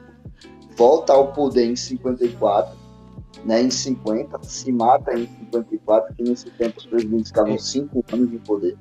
A lendária Vídeo- frase, tem que mandar a é, lendária frase, pô. Uma lendária frase, pô. Na hora, saiu da vida, franco. para entrar pela história. Se matou com. Se, se matou com tiro no peito, filho da peste. Inteligente. Poxa, É. Vargas se, ma- se matou com cinco tiros na nuca, viado. Me diga como. Me diga como. Inacreditável. Ciência vai dar porra. Cara, é sem acreditar. Eu já pesquisei isso, velho. Já olhei, já li, tudo, tudo que é lugar. De biografia, ali a porra toda. Como é que o cara se mata com um tiro no peito? Porra, mas vamos lá, né? E o que é que acontece, pô? E aí, é, você que tá, tá essa questão dos militares. Quando o Vargas sai, sai em 49, vem o Dutra. O, Dru- o Dutra também era um general né, o general Dutra, é o cara das estradas. Eu nunca vi um presidente fazer tanta estrada no Brasil que nem o Dutra, o Dutra fez. Ele vai fazer estrada ligando, ligando isso, ligando, ligando, ligando o Equador, não sei o que, ligando, ligando o Tem Brasil. uma estrada, tem uma estrada hoje em dia, no- acho que no Rio de Janeiro, ligando no Rio de Janeiro e São Paulo, que é como dele, né? É, a presidente Dutra, né? Acho que é. E aí ele sai de boa do poder, o Vargas volta, é, vai lá legalizar a CLT, né? Vai botar para quebrar lá na CLT, beleza, massa, Vargas é a única possível, agradável desse né? É, depois Vargas, em 54, ele dá um tiro no peito, se mata, beleza. Aí vai ter aquela campanha de, de quem vai assumir o Brasil. Aí vem Café Filho, vem o General Lotte no final de tudo, ou e garante a próxima eleição. Quem vai assumir o Brasil é, é o JK, Juscelino Kubitschek. Esse período que eu estou citando agora, galera, que está escutando aí, podcast, esse período ele fica conhecido como o período dos presidentes populistas, tá? O JK vem, tem a brilhante ideia de construir Brasília, mas acompanhada dessa brilhante ideia de construir Brasília, ele coloca o Brasil confiado nos pés do FMI, né, que é o Fundo Monetário Internacional. JK sai do poder e vem aí o cara da moral, né, o moralista, os quadros, né, que tinha como campanha, que tinha como símbolo da campanha uma vassoura que dizia que ia varrer a corrupção do Brasil, né, e que ia organizar o Brasil. É bom lembrar aí que o Jânio tem como vice o João Goulart. Beleza.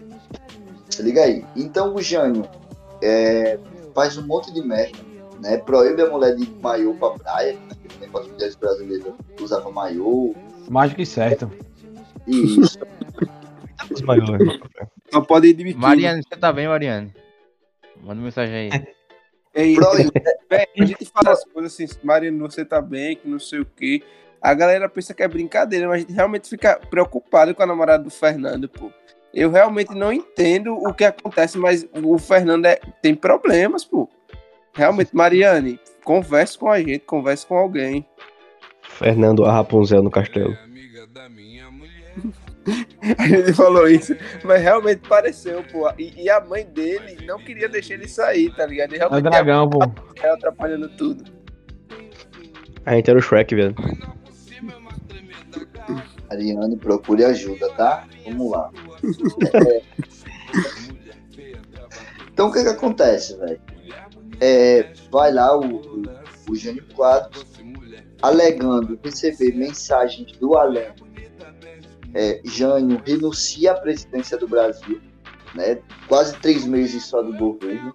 Ele disse que o, o, o sobrenatural estava falando com ele, né? Ele estava recebendo mensagem em voz de lugares obscuros. Dessa forma Famoso mesmo, da Taku. isso. Dessa forma mesmo. E o Jânio renuncia. E aí vai assumir o vice do Jânio Quadros, que era o João Goulart. João Goulart, declaradamente socialista, né? Porra, totalmente. Os Estados Unidos já ficou preocupado com o Jânio Quadros, imagine com o Goulart. Por quê? Porque que a gente tá tendo nesse período aí? É, tá, tá a Guerra Fria, pô. A Guerra Fria. O mundo tá bipolarizado. De um lado, os russos e do outro lado, os Estados Unidos, né? Que é a grande paixão do Fernando.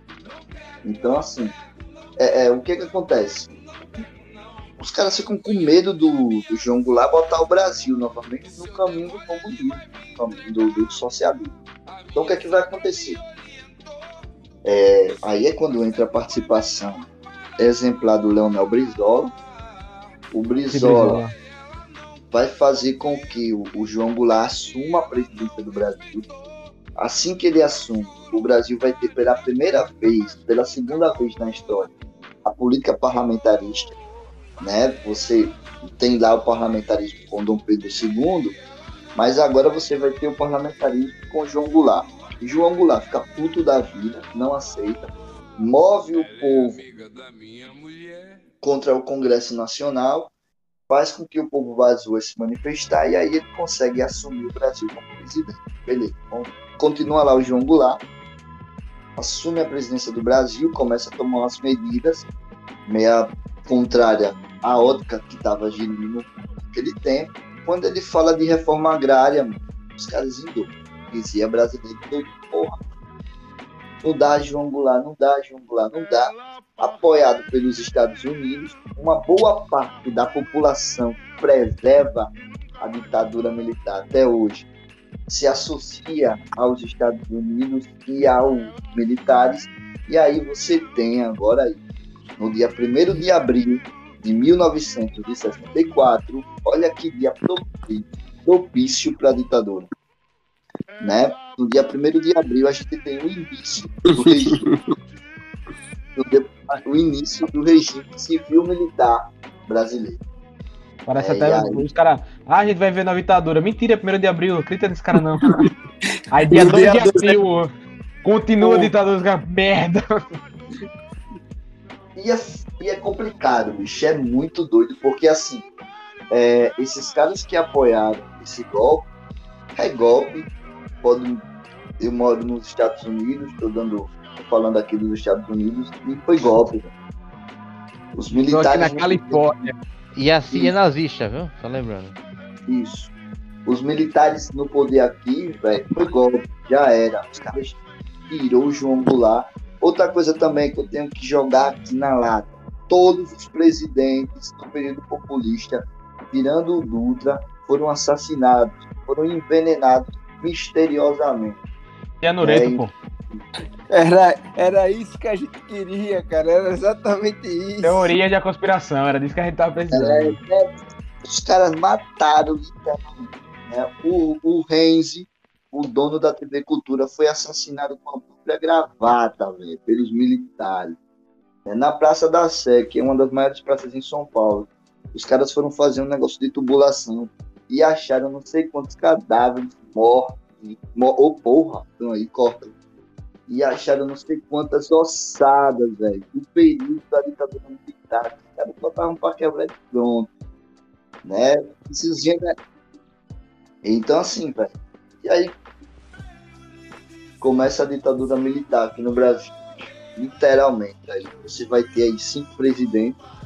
O Castelo Branco, né, o Geisel, o Figueiredo Costa, que vai ser o cara da reabertura lenta e gradual, né? É, todos esses caras vão assumir o Brasil. Mas interessante também é o ato institucional de número 5. Aí, meu filho, aí o cacete come, a tortura de cadeia, né? Mas no fim, era ditadura ou era regime? Começa a minha rola, Fernando. Cala a boca, bicho. Foi uma cachorrada, aquela merda. É, porque, ó, é ditadura tá pra, quem tava, pra, quem, pra quem tava do lado que não apoiava o regime. Era regime pra quem apoiava. é, exatamente. Isso tá assim até hoje, né? É, até hoje. Mas Você era, era estudante de federal, era Dilma ou Lula, qualquer coisa assim. Os cara ia botar você num negócio de água dar choque, velho. Se você fosse primo da polícia, ia levar pra ficar de boa, tá ligado? Não, e, e sem contar, pô, que nesse tempo a educação foi, foi atingida diretamente, porque o professor mesmo, professor de qualquer matéria, velho. O cara tava lá na Universidade de Gondoal e tinha porra de um militar na sala de aula vendo o que o cara tava falando. Olha, se falar mal, ia ele vai. Né? Mas pensa que tinha. Então, é- era realmente aquela, né? É, se você tivesse caladinho apanhando os caras, então, de boa. Se você é fala. agradável pra você. Ô, ô John, era uma dúvida que eu queria tirar, tipo, a galera fala muito que o período de regime barra ditadura militar, seja lá de qual lado você escolheu na hora lá, é, foi um período, tipo, uma galera fala que foi um período ruim e outra galera fala que foi um período bom, que, tipo, havia uma cadência, tá ligado, militar e social no país, e quem não ia de acordo com essa cadência acabava se fudendo, ia ser- era preso, torturado, morria e tal.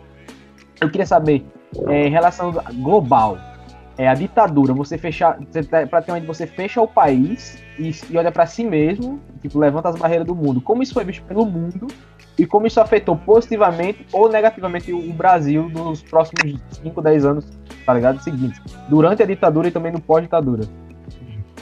o que, é que, eu- é, o que vai acontecer? O olhar internacional do, pro Brasil nesse período continuou mesmo. Porque que- quem tá bancando esse regime? Vamos falar assim, vamos falar um regime. Né? Quem tá bancando esse, regime aqui no Brasil, internacionalmente, é os Estados Unidos. Né? Os Estados Unidos está dizendo para o mundo que o Brasil assim, nesse período porque os comunistas assumir o poder. E a consequência disso, pós foda, é aquele milagre econômico que foi totalmente mentiroso, né? E depois a gente afunda em, em uma dívida, né? Economicamente falando, com o FMI, com, com o próprio Unidos, né? E a gente fica visto como a garota do programa dos Estados Unidos. Né? Os Estados Unidos faz o que quer, faz a porra que quer, depois vai embora e já era. Né? Então, assim, a visão internacional não é tão conflituosa para o Brasil, porque quem está ao nosso lado nesse período do regime civil brasileiro é o próprio Estados Unidos. Né? Então, os caras não estão nem aí, tá pouco se fudendo o que está passando aqui dentro. Né?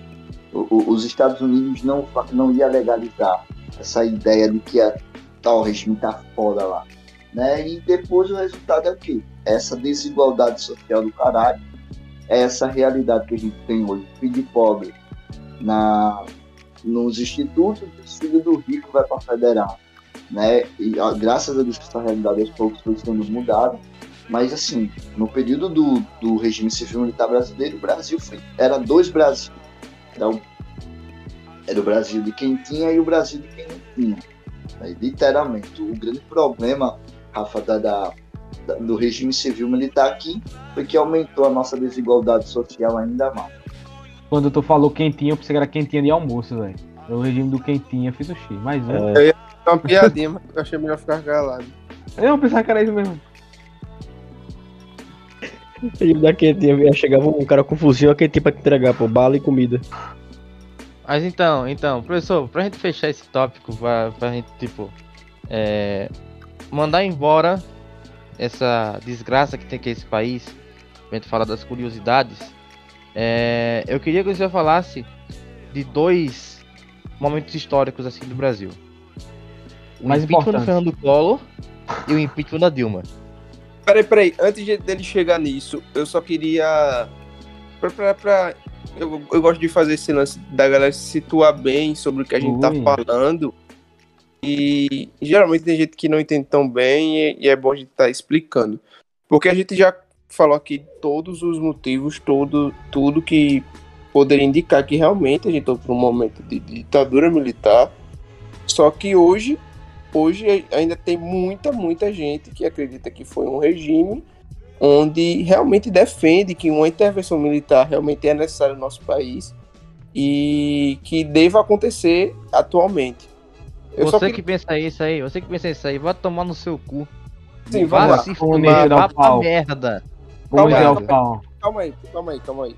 A galera, a galera lá do podcast lá de Playboy deve ter defender essa merda aí. Meu irmão, deixa os caras quietos, velho. Aperte.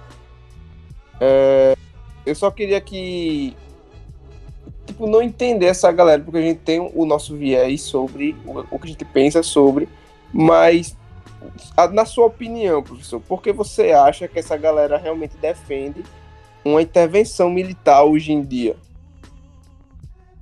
É, o que que acontece, Igor?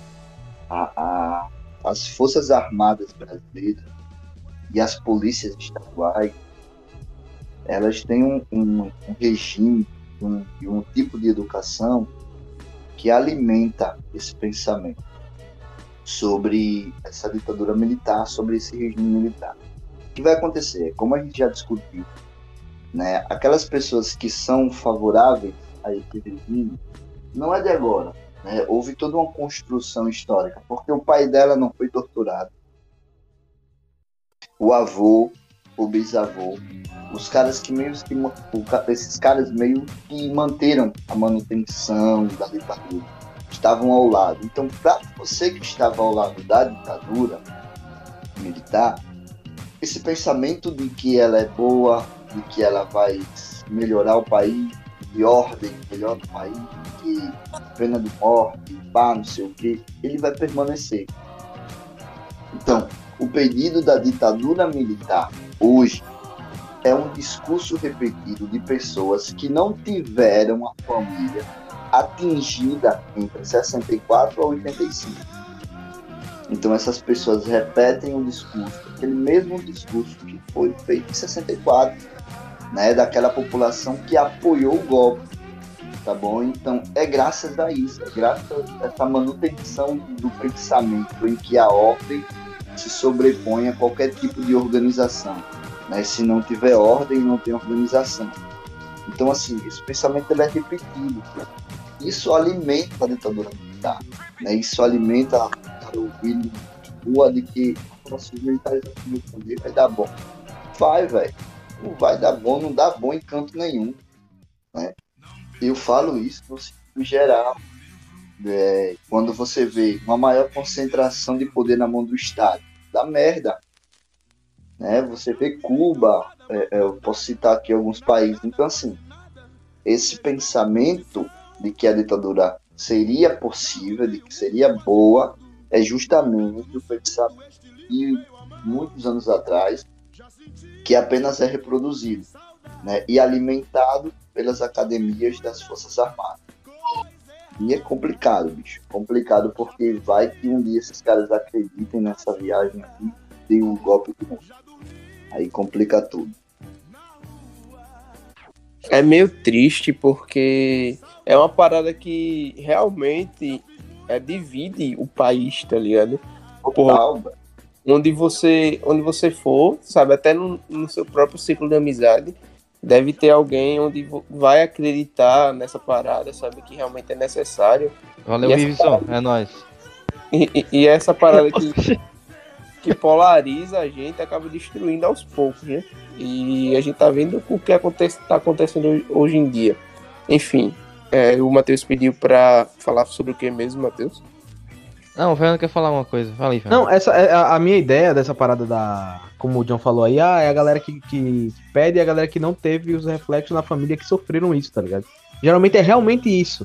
Ou senão, tipo, o, o que ocasiona você ter um- um- uma mudança política de um lado ou pra outro, tá ligado? A gente pega a Ucrânia, por exemplo. A Ucrânia sofreu durante 30, 40 anos com a União Soviética.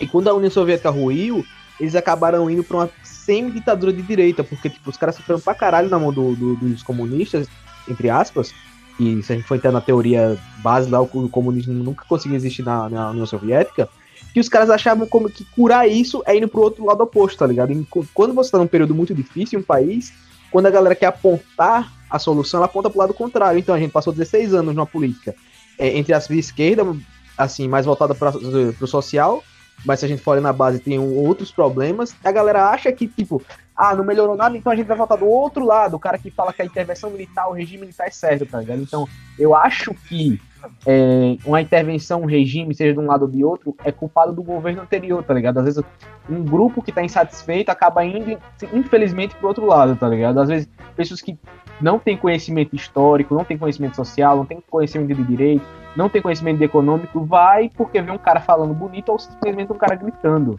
Porque, é, querendo ou não, gente- no, no Brasil a gente não tem é, políticos que, tipo, ganham porque simplesmente os caras vão chegar lá e falar, ó, meu plano de governo é esse, mas a gente vai ter um, um- um presidente que vai gritar dizendo que vai dar arma para as pessoas, da mesma forma que a gente tem um presidente que grita que vai tirar a galera da pobreza, mas nenhum nem outro faz isso, tá ligado? Não chega lá e diz, ó, meu plano de governo vai ser esse, porque o cara que chega com o plano de governo falando certinho não ganha. O cara que entende de economia não ganha. Ele vira no máximo um ministro da economia, um ministro da ciência, ele não ganha, tá ligado? A, a minha base de, tipo, da galera acreditar que uma intervenção, um regime vai dar certo é isso. Quando, tipo, você tem um governo que não faz porra nenhuma, chega outro cara falando que vai fazer alguma coisa e acaba fazendo merda. É isso. E, e a consequência da ditadura aqui no Brasil foi justamente essa junção.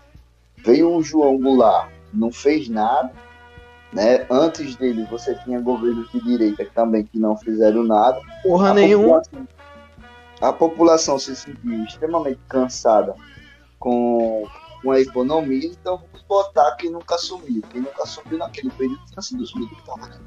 Os caras assumem e dá no que dá. É, o, ato, o ato de número 5, velho, aquilo ali era, era uma ofensa à dignidade humana, pô. Pô, você pega relatos dos próprios militares da, da- do sistema de inteligência que a ditadura criou, os caras dizendo que cobriam os corpos de cal para o estado de decomposição do corpo humano ser mais rápido, pô. Os caras pegavam, chegavam nas universidades, iam para os porões das, das universidades torturar os estudantes que estavam lendo. Talvez aquele cara lá, o autor, era de esquerda.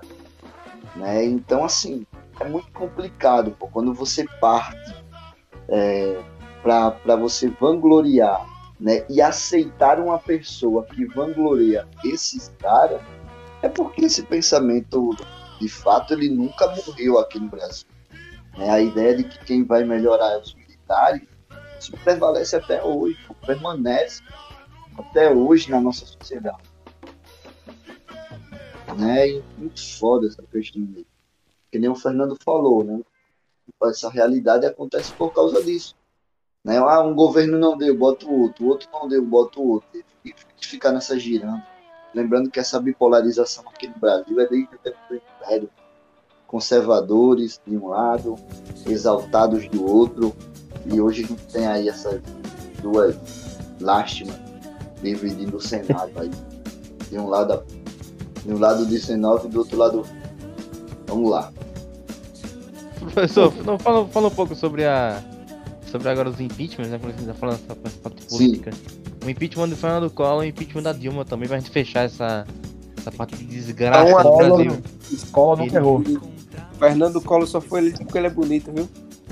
Isso, pior que isso é verdade. Pior que é verdade. É verdade mesmo. Ei, velho, e a propaganda era essa, viu? O espírito jovem que vai mudar o Brasil. Vote Collor, novo presidente. É muito foda essa realidade. Né? Aqui no Brasil, os caras ganham. Um ganhou porque era um playboyzinho, que é o Collor. Né? O, o, o outro ganhou porque disse que ia dar arma a todo mundo e que era melhor bala do que feijão. O outro disse que ia salvar o Pô, e assim vai. Mas vamos lá, Matheus. O que, é que acontece? É, algumas, algumas correções que a gente tem que fazer sobre esses contextos históricos no Brasil. Né? Alguns colegas que escutarem vão estar aí me questionando, me destruindo, mas eu tô puto, tô nem aí, pouco me lixando pra ele. O que, que acontece? O Collor, cara, é, apesar de ter todo a, a ideia do impeachment sobre ele, ele não vai sofrer o impeachment. Tá? o Collor, quando levou a poupança de todo mundo, né, que fudeu com o salário mínimo, que levou a poupança do rico, do pobre, que o Fernando botou mil contos em um dia, no outro já não tinha porra nenhuma, e ele viu que a galera caiu em cima, ele renuncia à presidência do Brasil. Né? Dois dias antes de sair, de sair impeachment do Collor, ele renuncia.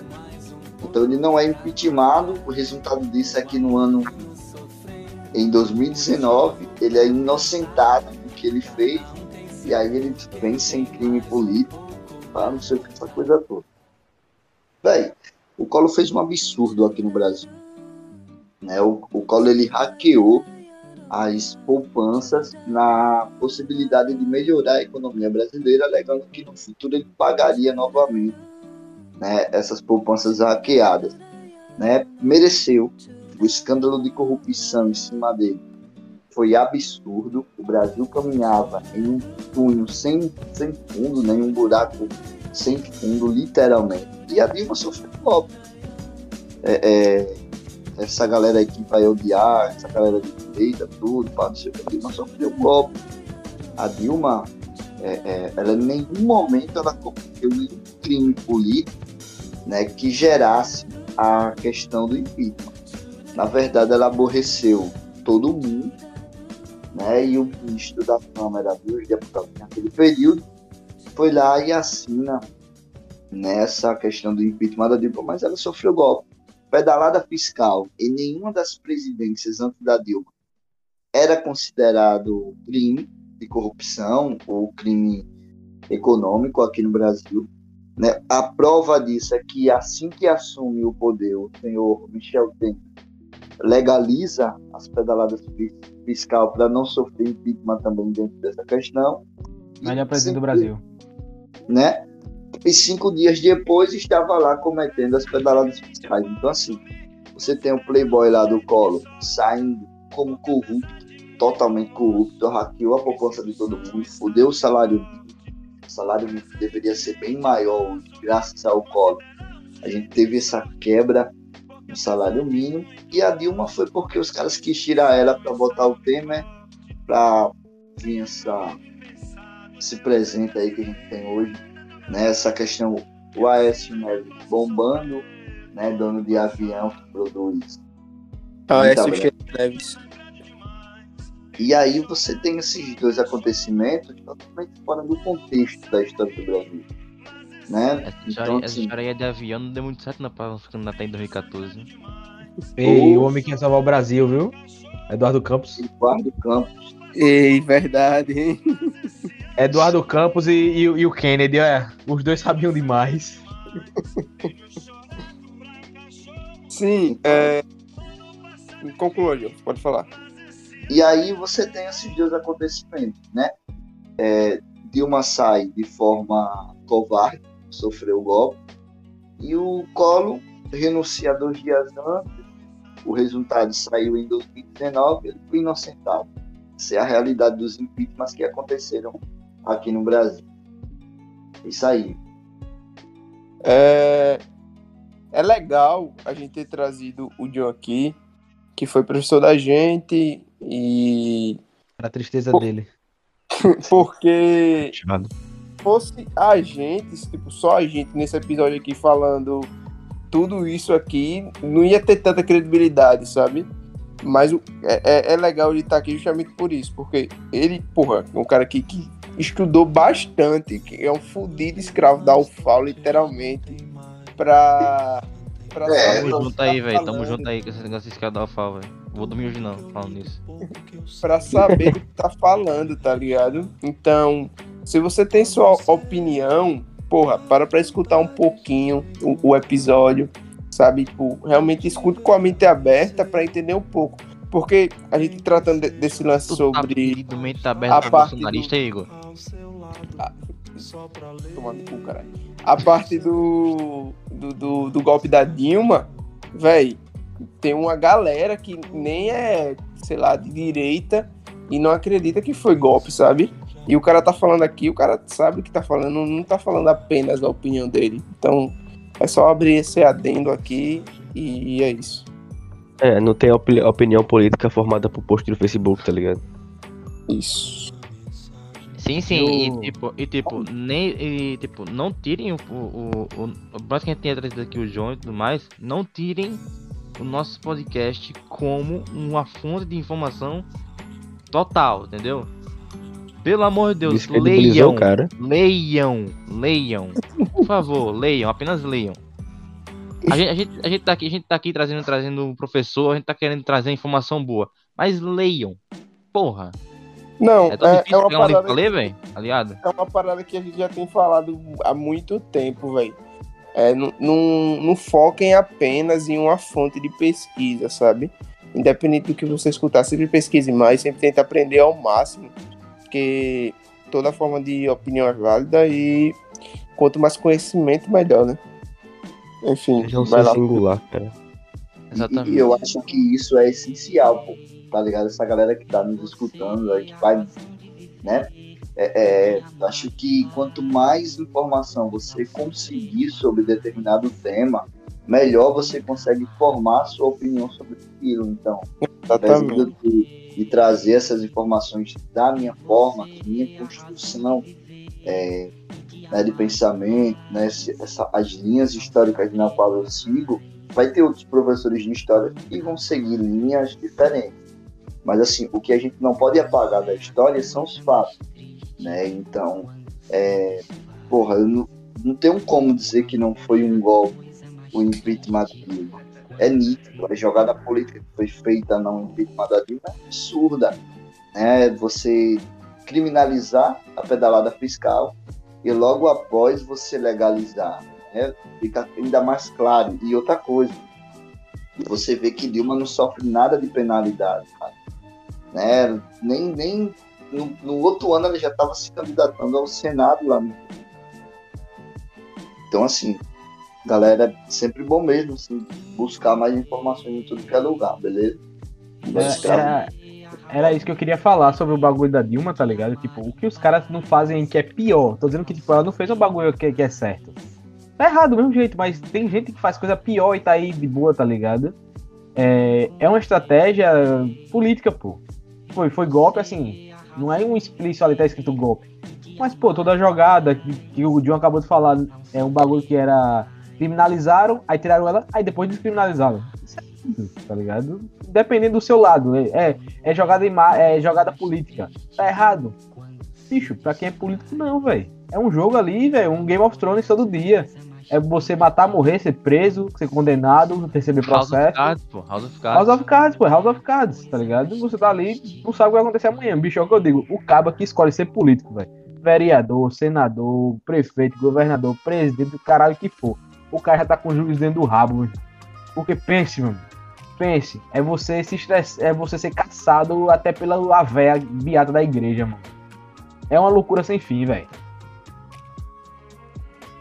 E é com essa. É com essa grande explicação do Fernando sobre a política brasileira que a gente vai, vai é, encerrando esse, esse, esse tópico. Agora vamos falar de algumas curiosidades da história do Brasil. É, porque nem, nem sempre de desgraça acontece no Brasil. Mas também tem um pouco mais de desgraça. Chovia da noite dos bares de então, onde a gente ficava, onde a gente se amava em total solidão. Hoje eu saio na noite vazia, numa boemia sem razão de ser, na rotina dos bares, que apesar dos pesares me Bom, agora vamos passar para algumas curiosidades do Brasil. Como eu falei, o Brasil não é só feito de desgraça, também é feito de desgraça. Então, vamos começar sobre Guerra, Guerra dos Canudos. Professor, que o senhor disse pra gente, eu não sei se foi em off, falando sobre a as, as intenções de Antônio Conselheiro. Eu já li, eu já li boa parte daquele livro lá de Euclides Jacunha, é, do, falando sobre a Guerra de Canudos, é um livro Marav- né? maravilhosamente chato, mas pra quem gosta da, da, da parada é, é, é legal, de, legal de ler mesmo. Mas, professor, fala um Sim, pouco é. sobre a Guerra dos Canudos. Eu, Como- antes que o John comece, acabou vendo uma parada em mente, porque a, a gente tá focando muito no John, porque ele é professor formado, obviamente, mas o, o Matheus é, faz geografia na UFAL e em geografia você também tem, estuda Com isso. maconha. É, E- bicho, é, é porque, é porque assim, né? Porque assim, né? Eu tenho, eu, o professor John, ele trouxe, ele trouxe uma, algumas paradas bem interessantes que eu lembrei de algumas matérias que eu, que eu, que eu estudei, tá ligado? Ele falou do, por exemplo, da, da política do café com leite. Mas o quando quando quando tinha essa dessa época da política do café com leite, o que era que é, é exatamente essa política café com leite? É porque uma, Minas Gerais era leite e São Paulo era café. Isso isso aí todo mundo aprendeu na, na- no ensino, ensino fundamental. Mas vocês estão ligados que, tipo, esse negócio de política com café com leite só foi possível porque teve uma, uma manobra ali, né? Tipo, do, do, dos dois estados. E teve uma manobra que você retirou um pouquinho os políticos dos outros estados, né? Então, por exemplo, é, eu lembro que eu li, um, eu, eu, li um artigo que, por exemplo, um cara que era muito forte no. no, no, no é, em, sei lá, em outro, em outro estado, vamos falar Bahia. É, um cara que era da Bahia que queria chegar ali e desafiar esse negócio. O cara chegava assim na, na, na Maciota chegava assim, ó oh, irmão, vem cá, ó, se você desistir disso aí, dá você uma, uma indústria ali no em São Paulo. Você ficar rico. É o famoso, é famoso influência, pô, máfia. Máfia funciona do mesmo jeito, velho. Aí os caras, é, é, então vamos, pô, vou, vou, ficar rico, pra que eu vou ficar esse presidente, né? É, é, é, umas coisas, é umas coisas que, tipo, geografia e história é basicamente a mesma coisa. Só é só No começo é a mesma coisa, aí difere porque geografia quer fazer peste de topografia, então vou ter que estudar essa merda daqui a pouco.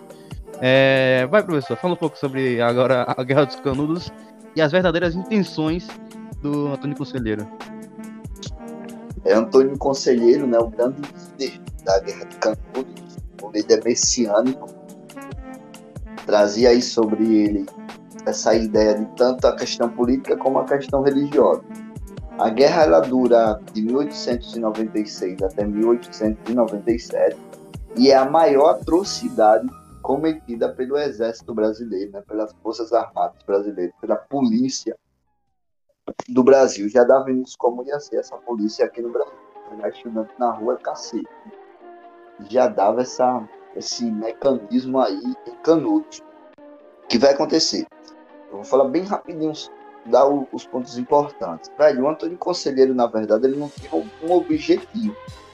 Ele só se sentiu incomodado com a ação e a política inicial da República e pelo uma gaia que levou né, o Antônio Conselheiro. É curioso a história, porque ele chega em casa, ele era dono de quitanda, né, as quitandas nesse tempo, essas vendas que a gente tem hoje aí por perto. E aí ele chega em casa e encontra a mulher com outro na cama. E aí ele pega um rosário, né, um terço, coloca na mão, pega uma cruz muito grande e passa a peregrinar né, todo o território do Nordeste brasileiro aí, andar, chegando em Canudos, na Bahia. E pela sua pregação, pela sua ideia de que ele queria proteger, criar uma política de coletividade, né, trazer as pessoas para perto dele, né, para construir lá o arraial, essa coisa toda, ele começa e aí dá certo. Né, ele se torna o principal líder, ele cria uma comunidade coletiva, né, onde tem uma política parecidíssima com aquilo que o socialismo prega, né, que era uma política de divisão de bens, né, de divisão de, de produtos, todo mundo ia ganhar da mesma forma, ia receber da mesma forma, e isso desagrada as autoridades brasileiras. E o que é que acontece? É, as autoridades brasileiras tentam de todas as formas destruir Canudos e conseguem né, de forma covarde, né, a autoridade brasileira destrói por completo né, o arraial de Canudos, na Bahia. É, tentaram depois tapear construindo um açude por cima. E aí você tem alguns vestígios arqueológicos quando o açude ele baixa. Né, você ainda consegue ver a estrutura da, cidade do arraial de Canudos. Mas era isso, bicho. O, o objetivo era justamente proteger a população mais pobre né, das atrocidades que o governo cometia naquele período. Beleza? Então, quando... e, era, e, e Euclides Jacunha, ele fala muito bem disso, né? Porque, tipo, ele fala que a primeira, a primeira onda os caras venceu, a segunda onda os caras venceu, a terceira onda mandaram a porra toda. Aí Pô, complica, os caras né? subiram com canhão, né, cara? Já foram com canhão, já disse, já não dá para aguentar mais esses caras. Né? É bom lembrar também isso mesmo, Matheus, né? Foram três tentativas é, da, da volante brasileira, sabia esse nome ainda, Ulisses, de tentar destruir o Arraial de Canudos, que é frustrada, mas na terceira os caras dizem, meu irmão, já é, bota esses caras todos para quebrar agora. E aí vem muito forte uma atrocidade, um absurdo, né? extermina mesmo a galera em peso. Você, E só pra Como situar a galera, e só pra situar a galera, como é que um bando de tipo sertanejo mesmo conseguiu segurar o exército brasileiro? É Bicho, porque a área, a área, do, a área eram Arraial bando de Canudos- fazendeiro, velho. Segurar os Estados Unidos, velho. a área, a área do Arraial de Canudos era uma área muito, muito sinuosa, né? E tipo, era, era, era uma área cheia de montes ao redor e embaixo era a cidade.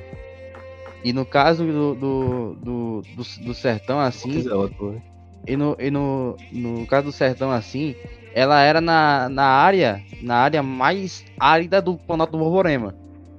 Ou seja, é completamente quente e seco. E, tinha uma, e, e- e quando você chegava perto da cidade, ficava ainda mais quente e seco por conta da, da- dos, dos montes. Então, amigo, não era muito fácil não. A primeira onda, cara, do, do ataque da volante brasileira a Canudos foi vencida pelas armas que os sertanejos tinham em casa. É, e aí eles conseguem, o, o exército jamais, né, a polícia jamais ia, ia esperar um ataque organizado do- dos sertanejos, e os sertanejos conseguem se defender de forma organizada. A partir dali, né, com a derrota, os sertanejos recolhem todas as armas que ficaram, né? E aí eles conseguem aumentar o, o nível de arma, né? E aí eles conseguem na, na segunda onda de ataque vencer novamente, recolhendo também as armas. E é dessa forma é, que eles conseguem durar, né? E dessa forma que eles conseguem pendurar por muito tempo o arraial de, de né? com os dois ataques que foram totalmente errados, né, foram frustrados literalmente, e a, e a vitória dos sertanejos, e aí faz com que eles recolham essas armas, né, esses ataques, desses ataques, e dá força ainda mais ao conflito. E é dessa forma que eles conseguem se organizar. Sem contar também, cara, que existia entre eles é, um- um- um- a leitura de, do, do, do Antônio Conselheiro sobre a guerra. Né? O Antônio Conselheiro, como era o grande líder, ele Conselheiro. Né? ele passava as informações. Ele já tinha lido alguma coisa, alguns relatos pessoais falam que ele já tinha lido de estratégia de guerra. E aí ele consegue também né, passar isso para os sertanejos né, e vencer aí por duas vezes as volantes. É dessa forma que eles conseguem pendurar aí. Bom, agora. Essa parte é muito engraçada. É, Vamos passar para a segunda curiosidade do Brasil, que é o Césio 137. Esse é bom, viu? Ah, O engraçado é que Engraçado. ele lê sobre Césio 137 e kkk, essa parte é muito engraçada. Eu não Que sei. é engraçado né? porque os caras é burro, meu irmão. É engraçado, só o acidente radioativo, o maior acidente radioativo fora de Chernobyl. É Muito Tá engraçado. Muito engraçado. E, e é legal a gente já dando essa apresentação ao, ao Césio 137. É uma parada que eu gosto muito de falar, porque Sérgio 137. é o período da. é o período da, da história do Brasil que mais me, me chama a atenção. É, para quem já parou pra, pra ver a história do, do Césio 137, do, do que aconteceu aqui em Goiânia, Goiás, realmente se interessa pra porra, viado. Goiânia? Aqui, se vocês quiserem procurar, a gente é só em Goiás aí, viu? Não estamos gravando em Maceió. Foi mal, velho. Sim. É, percebe que por causa de, um- uma. realmente de, de uma burrice de dois caras, sabe? Burrice não, né? Pra não. Não, bicho, ó, peraí. falar da você tá pejorativa. É, você tá acusando dois caras inocentes que não tinham conhecimento, catadores de lixo, é, por É. pegar um material radioativo um lugar que tava no descarte errado, tá ligado? Você não pode culpar a galera, tem que culpar catou, pô. É verdade, é verdade. Me, me desculpa, cara, me desculpa. Enfim, é, em grande resumo, eu vou, só dar uma resumida para depois o, o John falar mais sobre. Foi isso. Tinha uma parada de um. Eu acho que era uma antiga usina na, em, na- em Goiânia, que já era abandonada, e uns caras acharam lá um, um pó radioativo Não, acabou. foi o hospital, foi o É hospital, pô. Foi hospital, pô, é parada, é parada de descarte de hos- hospitalário, é tipo uma máquina de raio-x, tá ligado? Os caras pegaram, os caras pegaram lá o porra de tempo e foram cheirar, pô. O cara faz isso na rede também, pô. É, em grande resumo, um- e aí espalhou pra porra de Goiânia todinha, velho.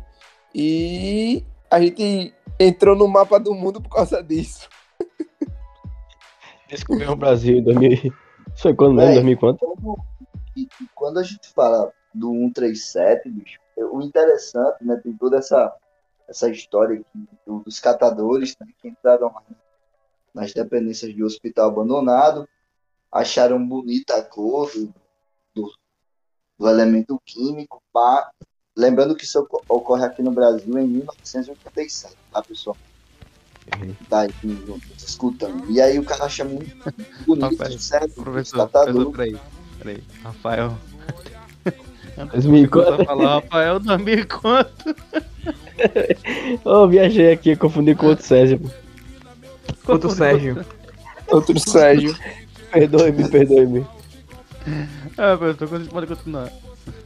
Não, e, e- o interessante, velho, é assim, as informações básicas que a gente já levantou aqui, já levantou. Os dois catadores, de forma inocente, sem ter nenhum conhecimento do elemento químico, pega lá o elemento químico, leva pro ferro velho, vende. Né? O dono do ferro velho também, sem nenhuma experiência nessa questão do elemento químico, pega o elemento químico e, e coloca no meio da sala né? O, o- interessante é que a partir daí todo mundo que tem contato à casa do cara, todo mundo que, que vai lá começa a adoecer e, e a Secretaria de Saúde de Goiânia começa a perceber, né? E aí todo mundo aí começa a cuidar para outro, outros tipos de doença, identificar o foco, até que a esposa do, do, do dono do ferro velho resolve né, atrelar essa doença ao próprio, próprio elemento químico que estava no meio da sala.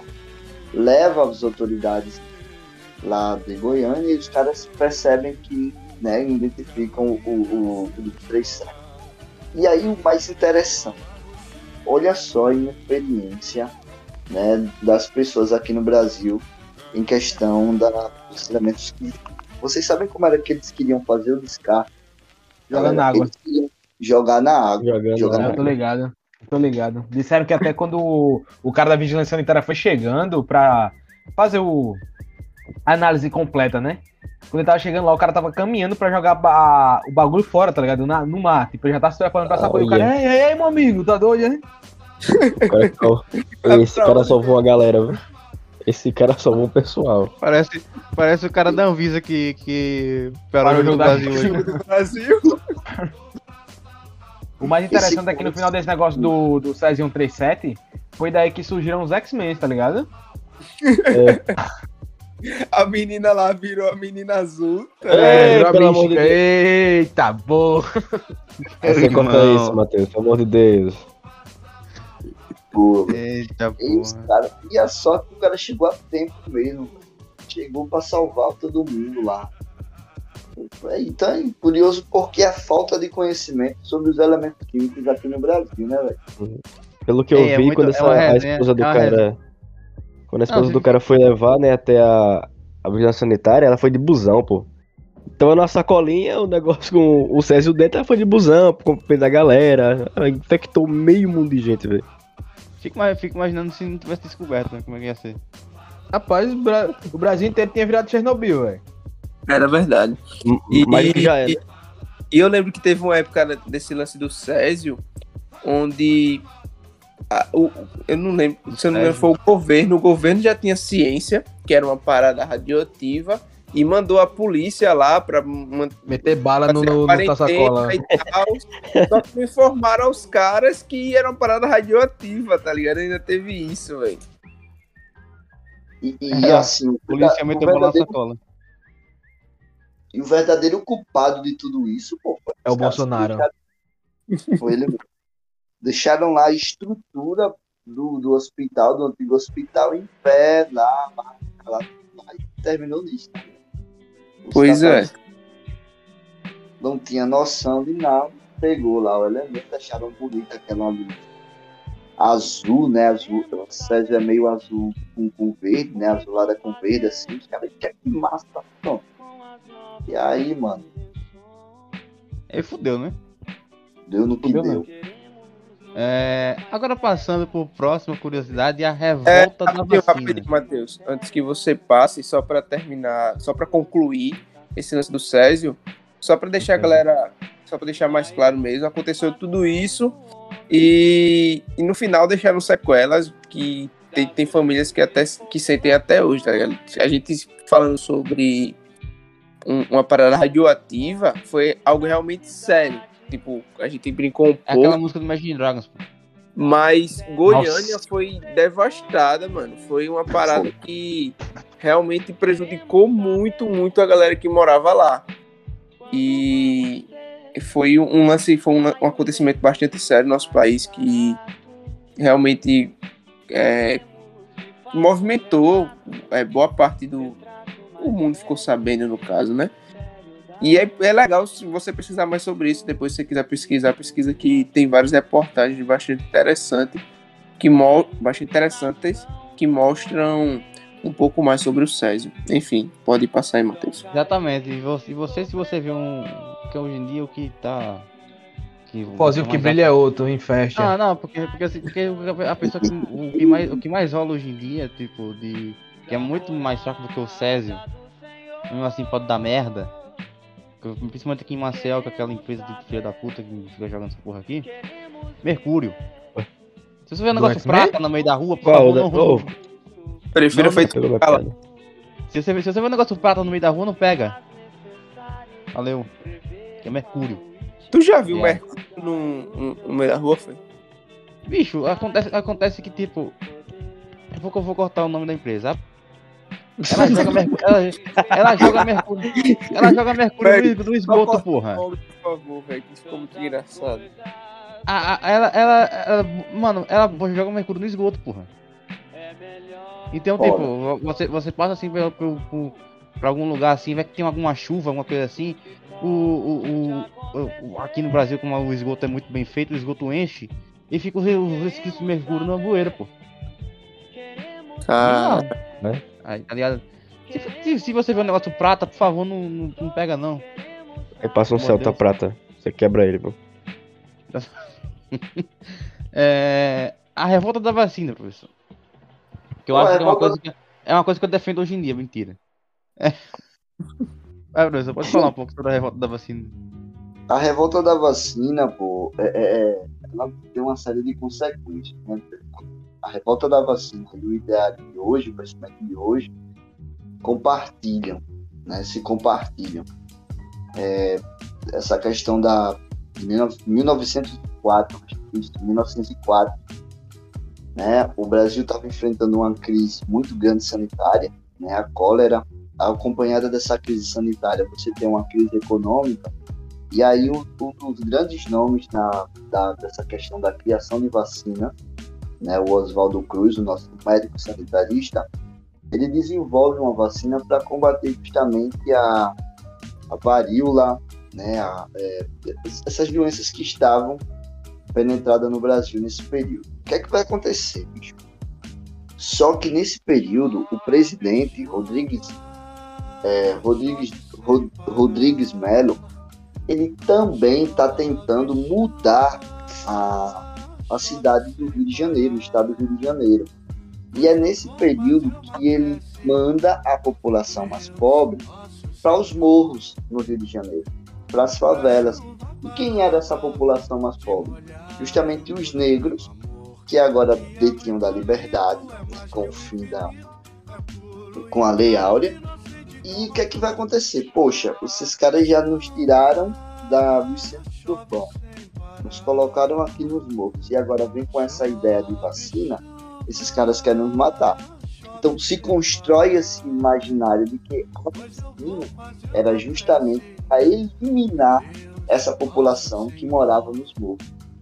Né? E aí você vai ter pancada, porque esses caras eles se organizam, vão para a cidade, e aí você vai ter a confusão, bicho. Você vai ter acompanhando aí questão da da vacina, você vai ter o movimento bota abaixo.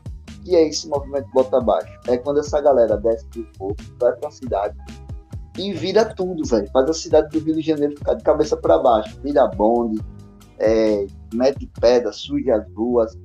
Porém, né, o governo brasileiro vai conseguir controlar essa, essa revolta né, no dia 16 de novembro de 1904, né, gerando aí uma série de, de consequências, né, como a ação policial, é absurdo, né, a, o exército até então agora subindo para vacinar, né, você vai ter de fato... Pô, só como... queria que acontecesse isso hoje, velho, hoje em dia. Polícia na rua, eu vou vacinar todo mundo, entendeu, vagabundo? Se não se vacinar, vai meter bala, caralho. Meu sonho é acontecer isso hoje em dia. Mas assim, mas pra vacinar, não, isso seria ótimo, né? Não sentido se o cenário fosse diferente, né? Se, se a gente tivesse uma política de ensino de que a vacina é necessária, não tivesse cara de histórico de atleta e de que a vacina não é necessária, né? Mas o exército subia o morro, velho. Subia o morro com os médicos sanitaristas, né, que naquele tempo os médicos iam vacinar em casa, e forçava o cara a abrir a porta, metia o pé na, na porta do cara e dizia, olha, bora, se ajeita aí que tu vai vacinar. Né? Foi por isso que gerou o bota abaixo, gerou todo esse ideal, essa construção de que a vacina trazia a morte e não a cura. Algo do que acontece hoje, né, velho? Acho que. Filho da peste, filho da peste com medo da Coronavac aí. Os fatos. É, Comunavírus. Comunavírus. É a revolta da vacina. E por último, professor, vamos passar agora pro integralismo. Isso aí é meu, isso aí eu fiquei curioso, isso aí eu gosto. Então, professor, fala aí um pouco sobre integralismo. E... Você é fã do Plínio, né? o Plínio Salgado, respeite o cara, viado. Plínio Salgado nunca errou, ou errou demais, né? Fascista, safado. São um cavalo safado, professor. São um cavalo safado esse como aí, ó. Então, eu cheguei na, cheguei na porta dele uma vez, ele tava. É, tava cortando a barra pra ficar bigodinho de Hitler. Mesmo apague isso, velho, pelo amor de Deus, velho. Achamos o nome do episódio, fascista safado. Não, não, velho. O Plínio Salgado era um filho de uma mãe, velho. O Salgado é psicopata, pô. E o cara era Deus, pátria, família, a porra toda. Mas parece um cara que eu conheço. É, é, né? Vamos lá, né? Porra, quando ele lançou o manifesto de outubro, velho, já veio pra complicar mesmo, né? A sorte que ele não teve boquinha foi com o Getúlio, né? E aí a gente, porra, a gente destruiu a imagem do Getúlio. Vamos dar aí uma, uma ênfasezinha ao Getúlio. Quando o Plínio viu com essas viagens, ele disse: é pau, pau em todo mundo, vai. Bora perseguir esse miserável desse Plínio. Cacete, ninguém ficar gritando na rua Anauê, era o símbolo deles, né? É. Interessante, velho. Eles andavam de cinza, tá, galera? Só deixar claro aqui foi o movimento.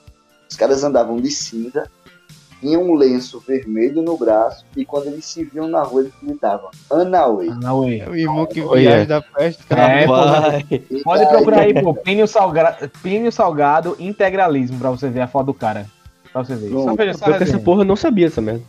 É, pô. Cara, os assim? caras, literalmente, os nazistas brasileiros, tá ligado? Eles tinham uma política Nazista voltada. Tupiniquim. É, basicamente isso. Você, eles tinham uma política voltada socialmente pra pátria, o patriotismo, tá ligado? De que eles tinham que ser, se fechar pro mundo e olhar apenas pro Brasil, enaltecer o comércio local, tá ligado? É, é. Olha o Ciro Gomes aí, ó. quebrou, quebrou o João, o, o João agora. Caralho, essa porra não sabia não que viaja do caralho, velho. Não, pô, sem contar também, né, bicho, que ele vem. Deixa eu deixar claro aqui pra depois ninguém tá falando Cara, os caras eram de extrema direita, tá? Extrema direita, Plínio Salgado, extrema direita. Né? Era o movimento integralista brasileiro, conhecido como AIMB, né? Era o AUI, é, os caras, como o Fernando já falou, supervalorizava a ideia nacionalista. Né? Eles começam através de um manifesto chamado Manifesto de Outubro, né? aonde a liderança, que era o Plínio Salgado, né, pregava de que a gente tinha que valorizar o Brasil acima de tudo.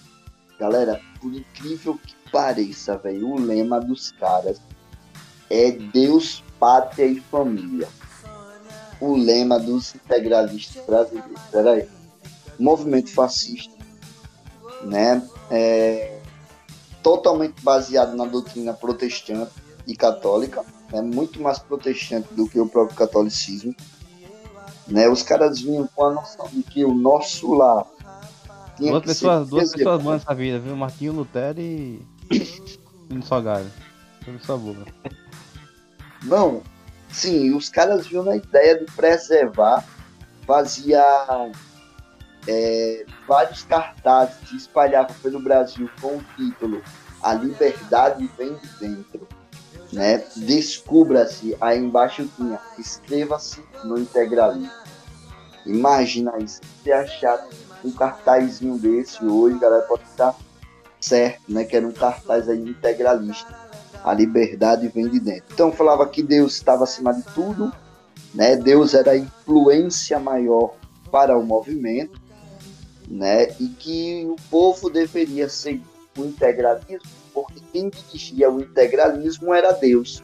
E aí, se o povo seguisse o integralismo, é, dirigia também, é, Deus dirigia também o povo. Né? Então eles acreditavam que o destino do povo estava na mão de Deus. Né? Ele tinha a pátria né, como um lar sagrado. Né? O Brasil para esses caras era o lar sagrado. Né? Eles pretendiam de fato alcançar a presidência, porém com o Getúlio não tiveram muito sucesso. Né? Ele é um movimento, como é que posso descrever para vocês aqui, velho? Qualquer, qualquer descrição que eu fizer, vocês vão associar ao governo atual. Sem críticas ao governo atual. É, com ou sem críticas, é a mesma coisa, mas é igual.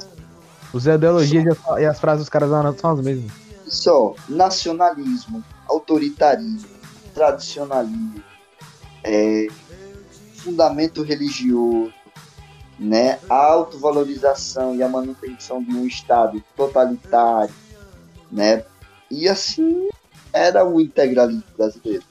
Né? Eles tinham uma saudação que eles copiaram dos nazistas, né, dos nazistas. Vocês sabem que os nazistas né, levantavam lá as mãozinhas e exaltavam a Ele figura nem do percebeu isso.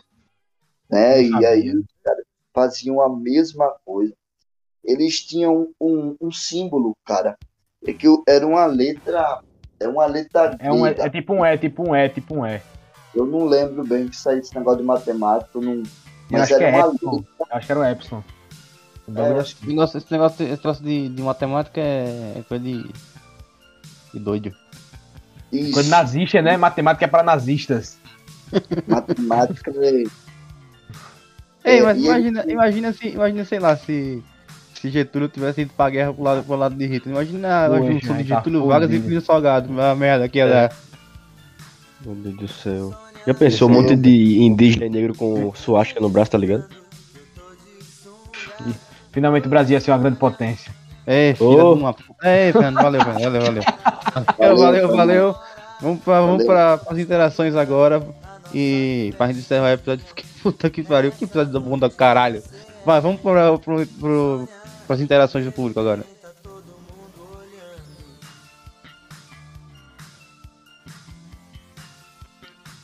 Bom, agora vamos começar com as interações que vocês mandaram aí. É que a maioria, né, na verdade, a gente já falou no episódio, né? Esse episódio foi realmente um episódio que a gente muita coisa da, é, da história. Mas a gente pode falar algumas coisinhas assim que a gente deixou de falar, né? É, o Gabriel, o Gabriel Peloso, Peloso, Peloso, mandou regime militar. Olha aí o cara que, que, que fala que é regime, não é ditadura aí. É, é- foi aquelas, né? Regime é pra quem tá do lado dos caras e ditadura é pra quem não tá. Vai apenas o básico. Regime daquele Exatamente, de comida, né? É, pô. É regime é o que tu tá fazendo, né? Pra você tá mais maguinho. Pior que eu tô Ô, não, velho. Rafael, eu entrei na academia. tá emagrecendo o cara, pô. Dieta ao contrário. É. Mas a intenção é essa, pô, emagrecer. De ganhar peso depois. Você vai emagrecer pra onde, Rafael? Pelo amor de Deus. O, pro É teu o, cara- é o caranguejo, viado. A carne é por dentro do osso. A segunda, Homem. a segunda, a segunda interação aqui foi do maior fã de Zumbi dos Palmares desse, mas dessa, dessa Lagoas Bené, que mandou. O Zumbi dos Palmares, o maior pilantra, ninguém conta isso. Ô, aí, John. O senhor, o, senhor deu- o senhor só deu um- uma pincelada no zumbi, mas fala por que ele é um pilantra aí, por favor. Véi, e foda. Zumbi é foda, não tem nem como defender. Tento aqui, mas a realidade é que, de fato, velho, ele um escravo, né? Ele foi, o, ele foi um negro letrado. Pelo fato dele ter crescido lá no convento franciscano, lá na cidade, no município, né? No atual município de Penedo, onde ele foi educado. E foge aos 16 anos de lá do convento, é quando ele vai para para o Academia dos Palmares. Mas assim, não tem essa definição puta de um pilantra, né? Só envenena o tio para assumir o poder. Tem alguns escravos, mas a. É, pô. Só ele envenenou o tio. Só. envenena aqui para assumir o poder. que queria isso aí, velho. ele, ele alguns, alguns apontam que ele mantinha uma relação comercial secreta com os portugueses, mas aí não tem comprovação nenhuma, né? Mas assim, velho, a realidade é que ele tinha escravos, né? Tinha escravos no sentido étnico e também no sentido Comercial. né? Era aí o movimento. aqueles que estavam do lado dele é, de fato, eram os mais privilegiados do quilombo. Então são esses pontos assim que sujam a imagem da resistência do Zumbi dos Palmares, né? da luta dele, que ele travou aí contra esse processo da escravidão. Mas é isso aí. O Bené também me mandou que Princesa Isabel dava por negro, né? A gente já provou que isso aí não era muito verdade, não. Então foi, viu? Eu não posso alegar da Princesa Isabel. Eu nunca vi mais assim, Carlota Joaquina, a mulher do Dom João VI, gostava de um negão. Ele, ele formula o bagulho bem bonitinho, tá ligado? Gostava do negão. Vou falar com ela depois. Opa! Eu curto as veinhas. E era nítido, velho. Véi. Traía o Dom João VI direto. Com os negão, com os africanos. Pensa.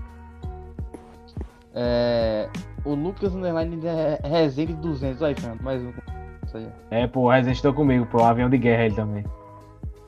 É, quem realmente descobriu o Brasil? A gente já falou isso também no episódio. Deus. Jesus Cristo. Amém, Labachures, irmão. Próxima pergunta. Não, é legal a galera falar quem realmente descobriu o Brasil, mas o Brasil não foi descoberto porque o Brasil já existia, né?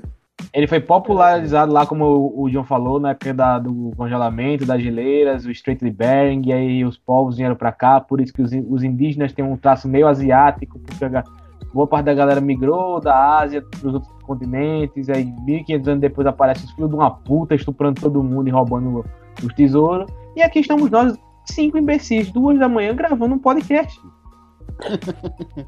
Ei, aliás, aliás, uma coisa totalmente aleatória. Você sabe por que na, tem, na Austrália tem a maior concentração daqueles bichos bizarros do. de veneneno que mata todo mundo? Que é a que Porque- mata pássaro. É, tipo, os, os bichos bizarros que tem lá. Porque na época do, da separação dos continentes, a Austrália, a Austrália foi o que ficou mais quente. Aí os bichos, todo, todos os bichos que, que gostam de, de coisa quente foi todo pra lá. Não, veio- não- ainda bem que não veio pra cá, essas pestes. Foi pro, pro Graças outro a lado. Deus. Ainda bem, né? ainda Pô, bem. queria, queria morar do lado do jacaré que toma banho na lagoa. Meu irmão, isso daí não, não é nenhum problema. O problema é que a galera da Austrália não pode dar um cagão, não, pô. Que pode ter uma cobra, uma aranha super venenosa no, Ah, vaso se do tiver uma cara. cobra eu gosto. É, mas é, mas é isso, mas é isso mesmo, pô. Quando, na época da separação dos continentes, o- os bichos foram tudo pro lugar quente. Aí eles escolheram o lugar quente do outro lado, porque se Fodeu, cá, tava vamos. fudido. Fodeu, vão fugir Ô, tudo pra dentro do teu rabo, velho. Ô, Matheus, É, fala Pangeia, pô, qual foi? Pangeia? Pangeia. Pô, Tipo, mas. Você tipo, passou não- nos continentes, você fala Pangeia, você é estudado. Foi exatamente na, na Pangeia, né? Foi no outro, foi no outro supercontinente. Agora, agora me faltou o nome. Rússia. Não, acho que me faltou o nome do, do supercontinente, mas foi nessa separação aí que aconteceu.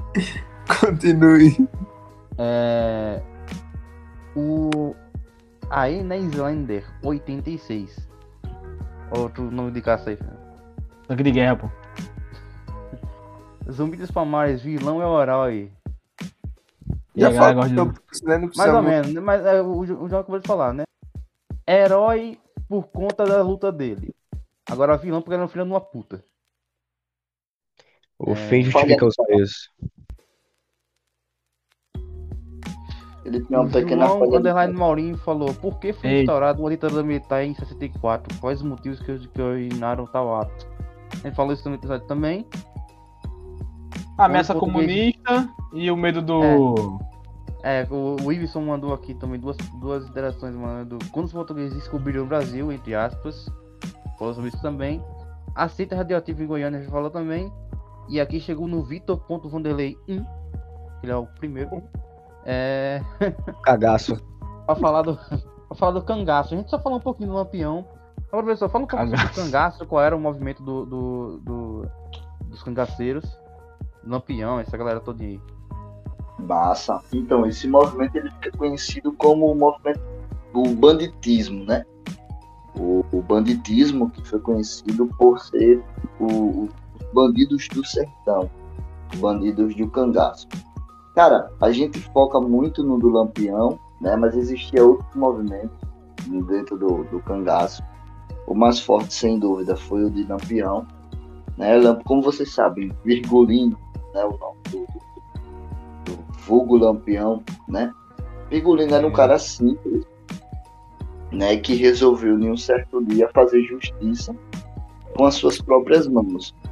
E aí ele é, resolve reunir homens que, para aquele tempo na sociedade era afastado, era escorado, né? E aí ele conhece o seu amigo, seu braço direito, que era o Curisco, né? Curisco que conseguiu fugir quando o grupo de Lampião cai pela volante alagoana, né, pela polícia alagoana, lá em Anchico, né, e aí eles montam um grupo que a partir daí passa a assa- a assaltar as fazendas, né, as casas, abusar das mulheres sexualmente, né, é, e aí ele conhece também Maria Bonita, ele, na verdade ele rouba a Maria Bonita de um dos fazendeiros, né? E aí é um movimento que vai ser, vai levar uma medalha né, com, com decoração do Exército Brasileiro, né? O, o, o, o, Exército Brasileiro vai condecorar lá na coluna, na coluna Prestes, né? O Júlio Prestes vai condecorar o Lampião. Quando passou aqui pelo Nordeste, ele vai ganhar um título de exército, mas é um movimento importante nesse período do início da República, porque vai trazer essa questão da desigualdade. né? Trazer aí é, é, um grupo de bandidos que, por não ter é, um mecanismo, né, por não ter emprego, vai começar a roubar, assaltar. Né? E é, é muito prático esse movimento. Ô, ô, John, a gente pode considerar o movimento do cagaço, do cangaço aí, como precursor do que a gente tem hoje sobre, tipo, milícia, crime organizado aqui, principalmente no Nordeste, também pode ter influenciado no resto do Brasil. se tratando de uma, de uma simples organização, de, vamos botar até, vou até usar um termo mais sofisticado, de uma organização criminal, né, de um bando, acho que ainda, ainda é muito cedo, Fernando. Né? Hum. O, o ele não foi assim algo tão organizado como a gente tem hoje. Né? O cangaço ele tinha suas falhas, como você pode ver. Eles foram bons, foram bons, fugiram muito das volantes. As volantes não nunca conseguiam capturá-los, né? Mas eles eram mais aquela questão do, do, do da raça, né? Abuso, violência, né? Aquela maneira. Os, cri- o- o- os grupos criminais hoje não, tem mais uma organização mais sofisticada, né? Você não vê nenhum grupo aí por aí assaltando, assediando sexualmente. Hoje os grupos têm as suas organizações dentro das periferias e o cangaço não. O cangaço ele né? Ele veio muito com essa violência, assim, né? Não tem homem corajoso, então vamos lá. Aí você tinha muito disso, né? Você viu um exemplo. Para conseguir prender o, o, o grupo de Lampião, todas as volantes tinham medo, cara. Teve que ter. A única volante que não tinha medo foi a Lagoana. Quando foi lá em Sergipe, foi lá e disse: não, vamos pegar esse grupo agora, né? E aí vai dar certo. Então ainda é muito cedo para isso. Sobre o Isso, ô, ô John, e só para situar melhor, em que época, se falando de data, se, se passou o cangaço? O cangaço ele vai acontecer no início da República, tá? No início da República Brasileira. Ali entre 1900 a 1910. Né? A vida útil dele vai ganhar esse espaço aí.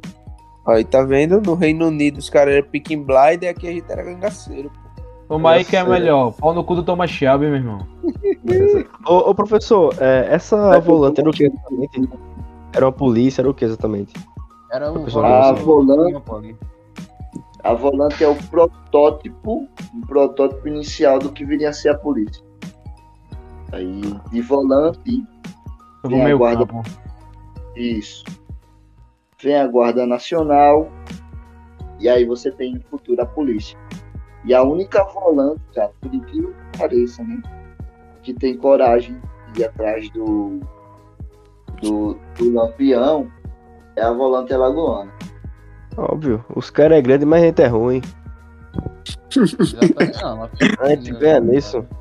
Toma aí, o cara citando Olimpíadas, né? Oxi, É...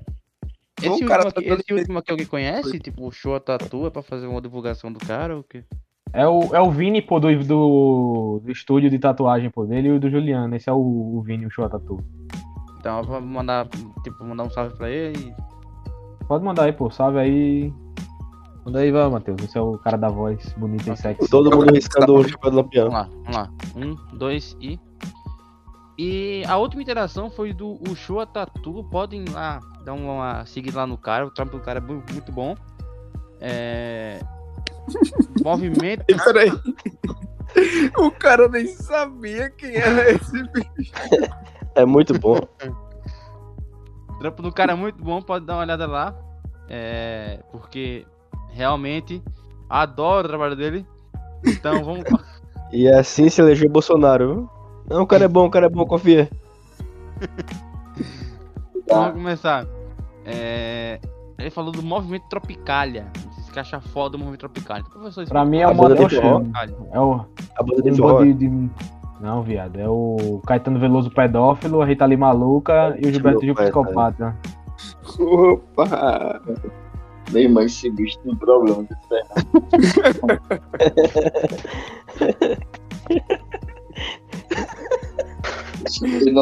patrocinando.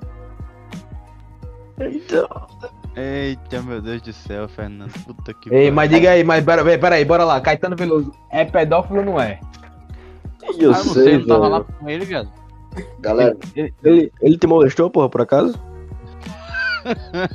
Hum, vai tomar. Fernando, quando fui criança, minha mãe me levou no show do Caetano e fui Caetano molestado. Veloso. Foi molestado com o Caetano Veloso. E a gente eu sempre notei esse lado no Fernando, desde o momento que ele abriu a janela eu dando aula, na minha aula e agrediu uma pessoa. Mas tudo bem, Ei, já qual foi? Para de lembrar disso, velho. Ei, tem muito sombrio, velho. Cara, se aquele Até soco, se aquele é fosse mais um pouquinho pro lado, ele tinha desmaiado, velho. Filho da puta, velho. Até hoje aquele cara respira errado. E no final de tudo ele me pediu desculpa. Mas beleza. O cara, o, cara, lá- o, cara, o cara levou o soco, ele vai lá pedir desculpa eu, Foda-se ele. Desculpa aí, John. Foi mal ter atrapalhado a aula, velho. Galera, Pra quem ai, quer saber mais sobre essa história aí, ó, episódio de ensino médio, a gente fala sobre isso, vai lá escutar. Vamos. Vamos lá. Então, é, Matheus, o que foi um movimento, é, depois de uma introdução perfeita aí do Luiz Fernando para ajudar o professor, escreveu cada, cada participante do movimento, do tropicalismo, né? Tropicalia foi muito foda mesmo. Poxa, a construção dos caras, o envolvimento com a música e a arte. Em um período já bem conflitante da história do Brasil, em 1960, né, iniciando aí a, a ditadura militar brasileira, o regime militar brasileiro, né, traz os grandes nomes da música popular brasileira hoje, né, Caetano Veloso, Gilberto Gil, Gal Costa, Tom Zé, tem os Mutantes também, né, na, com a Rita Lee.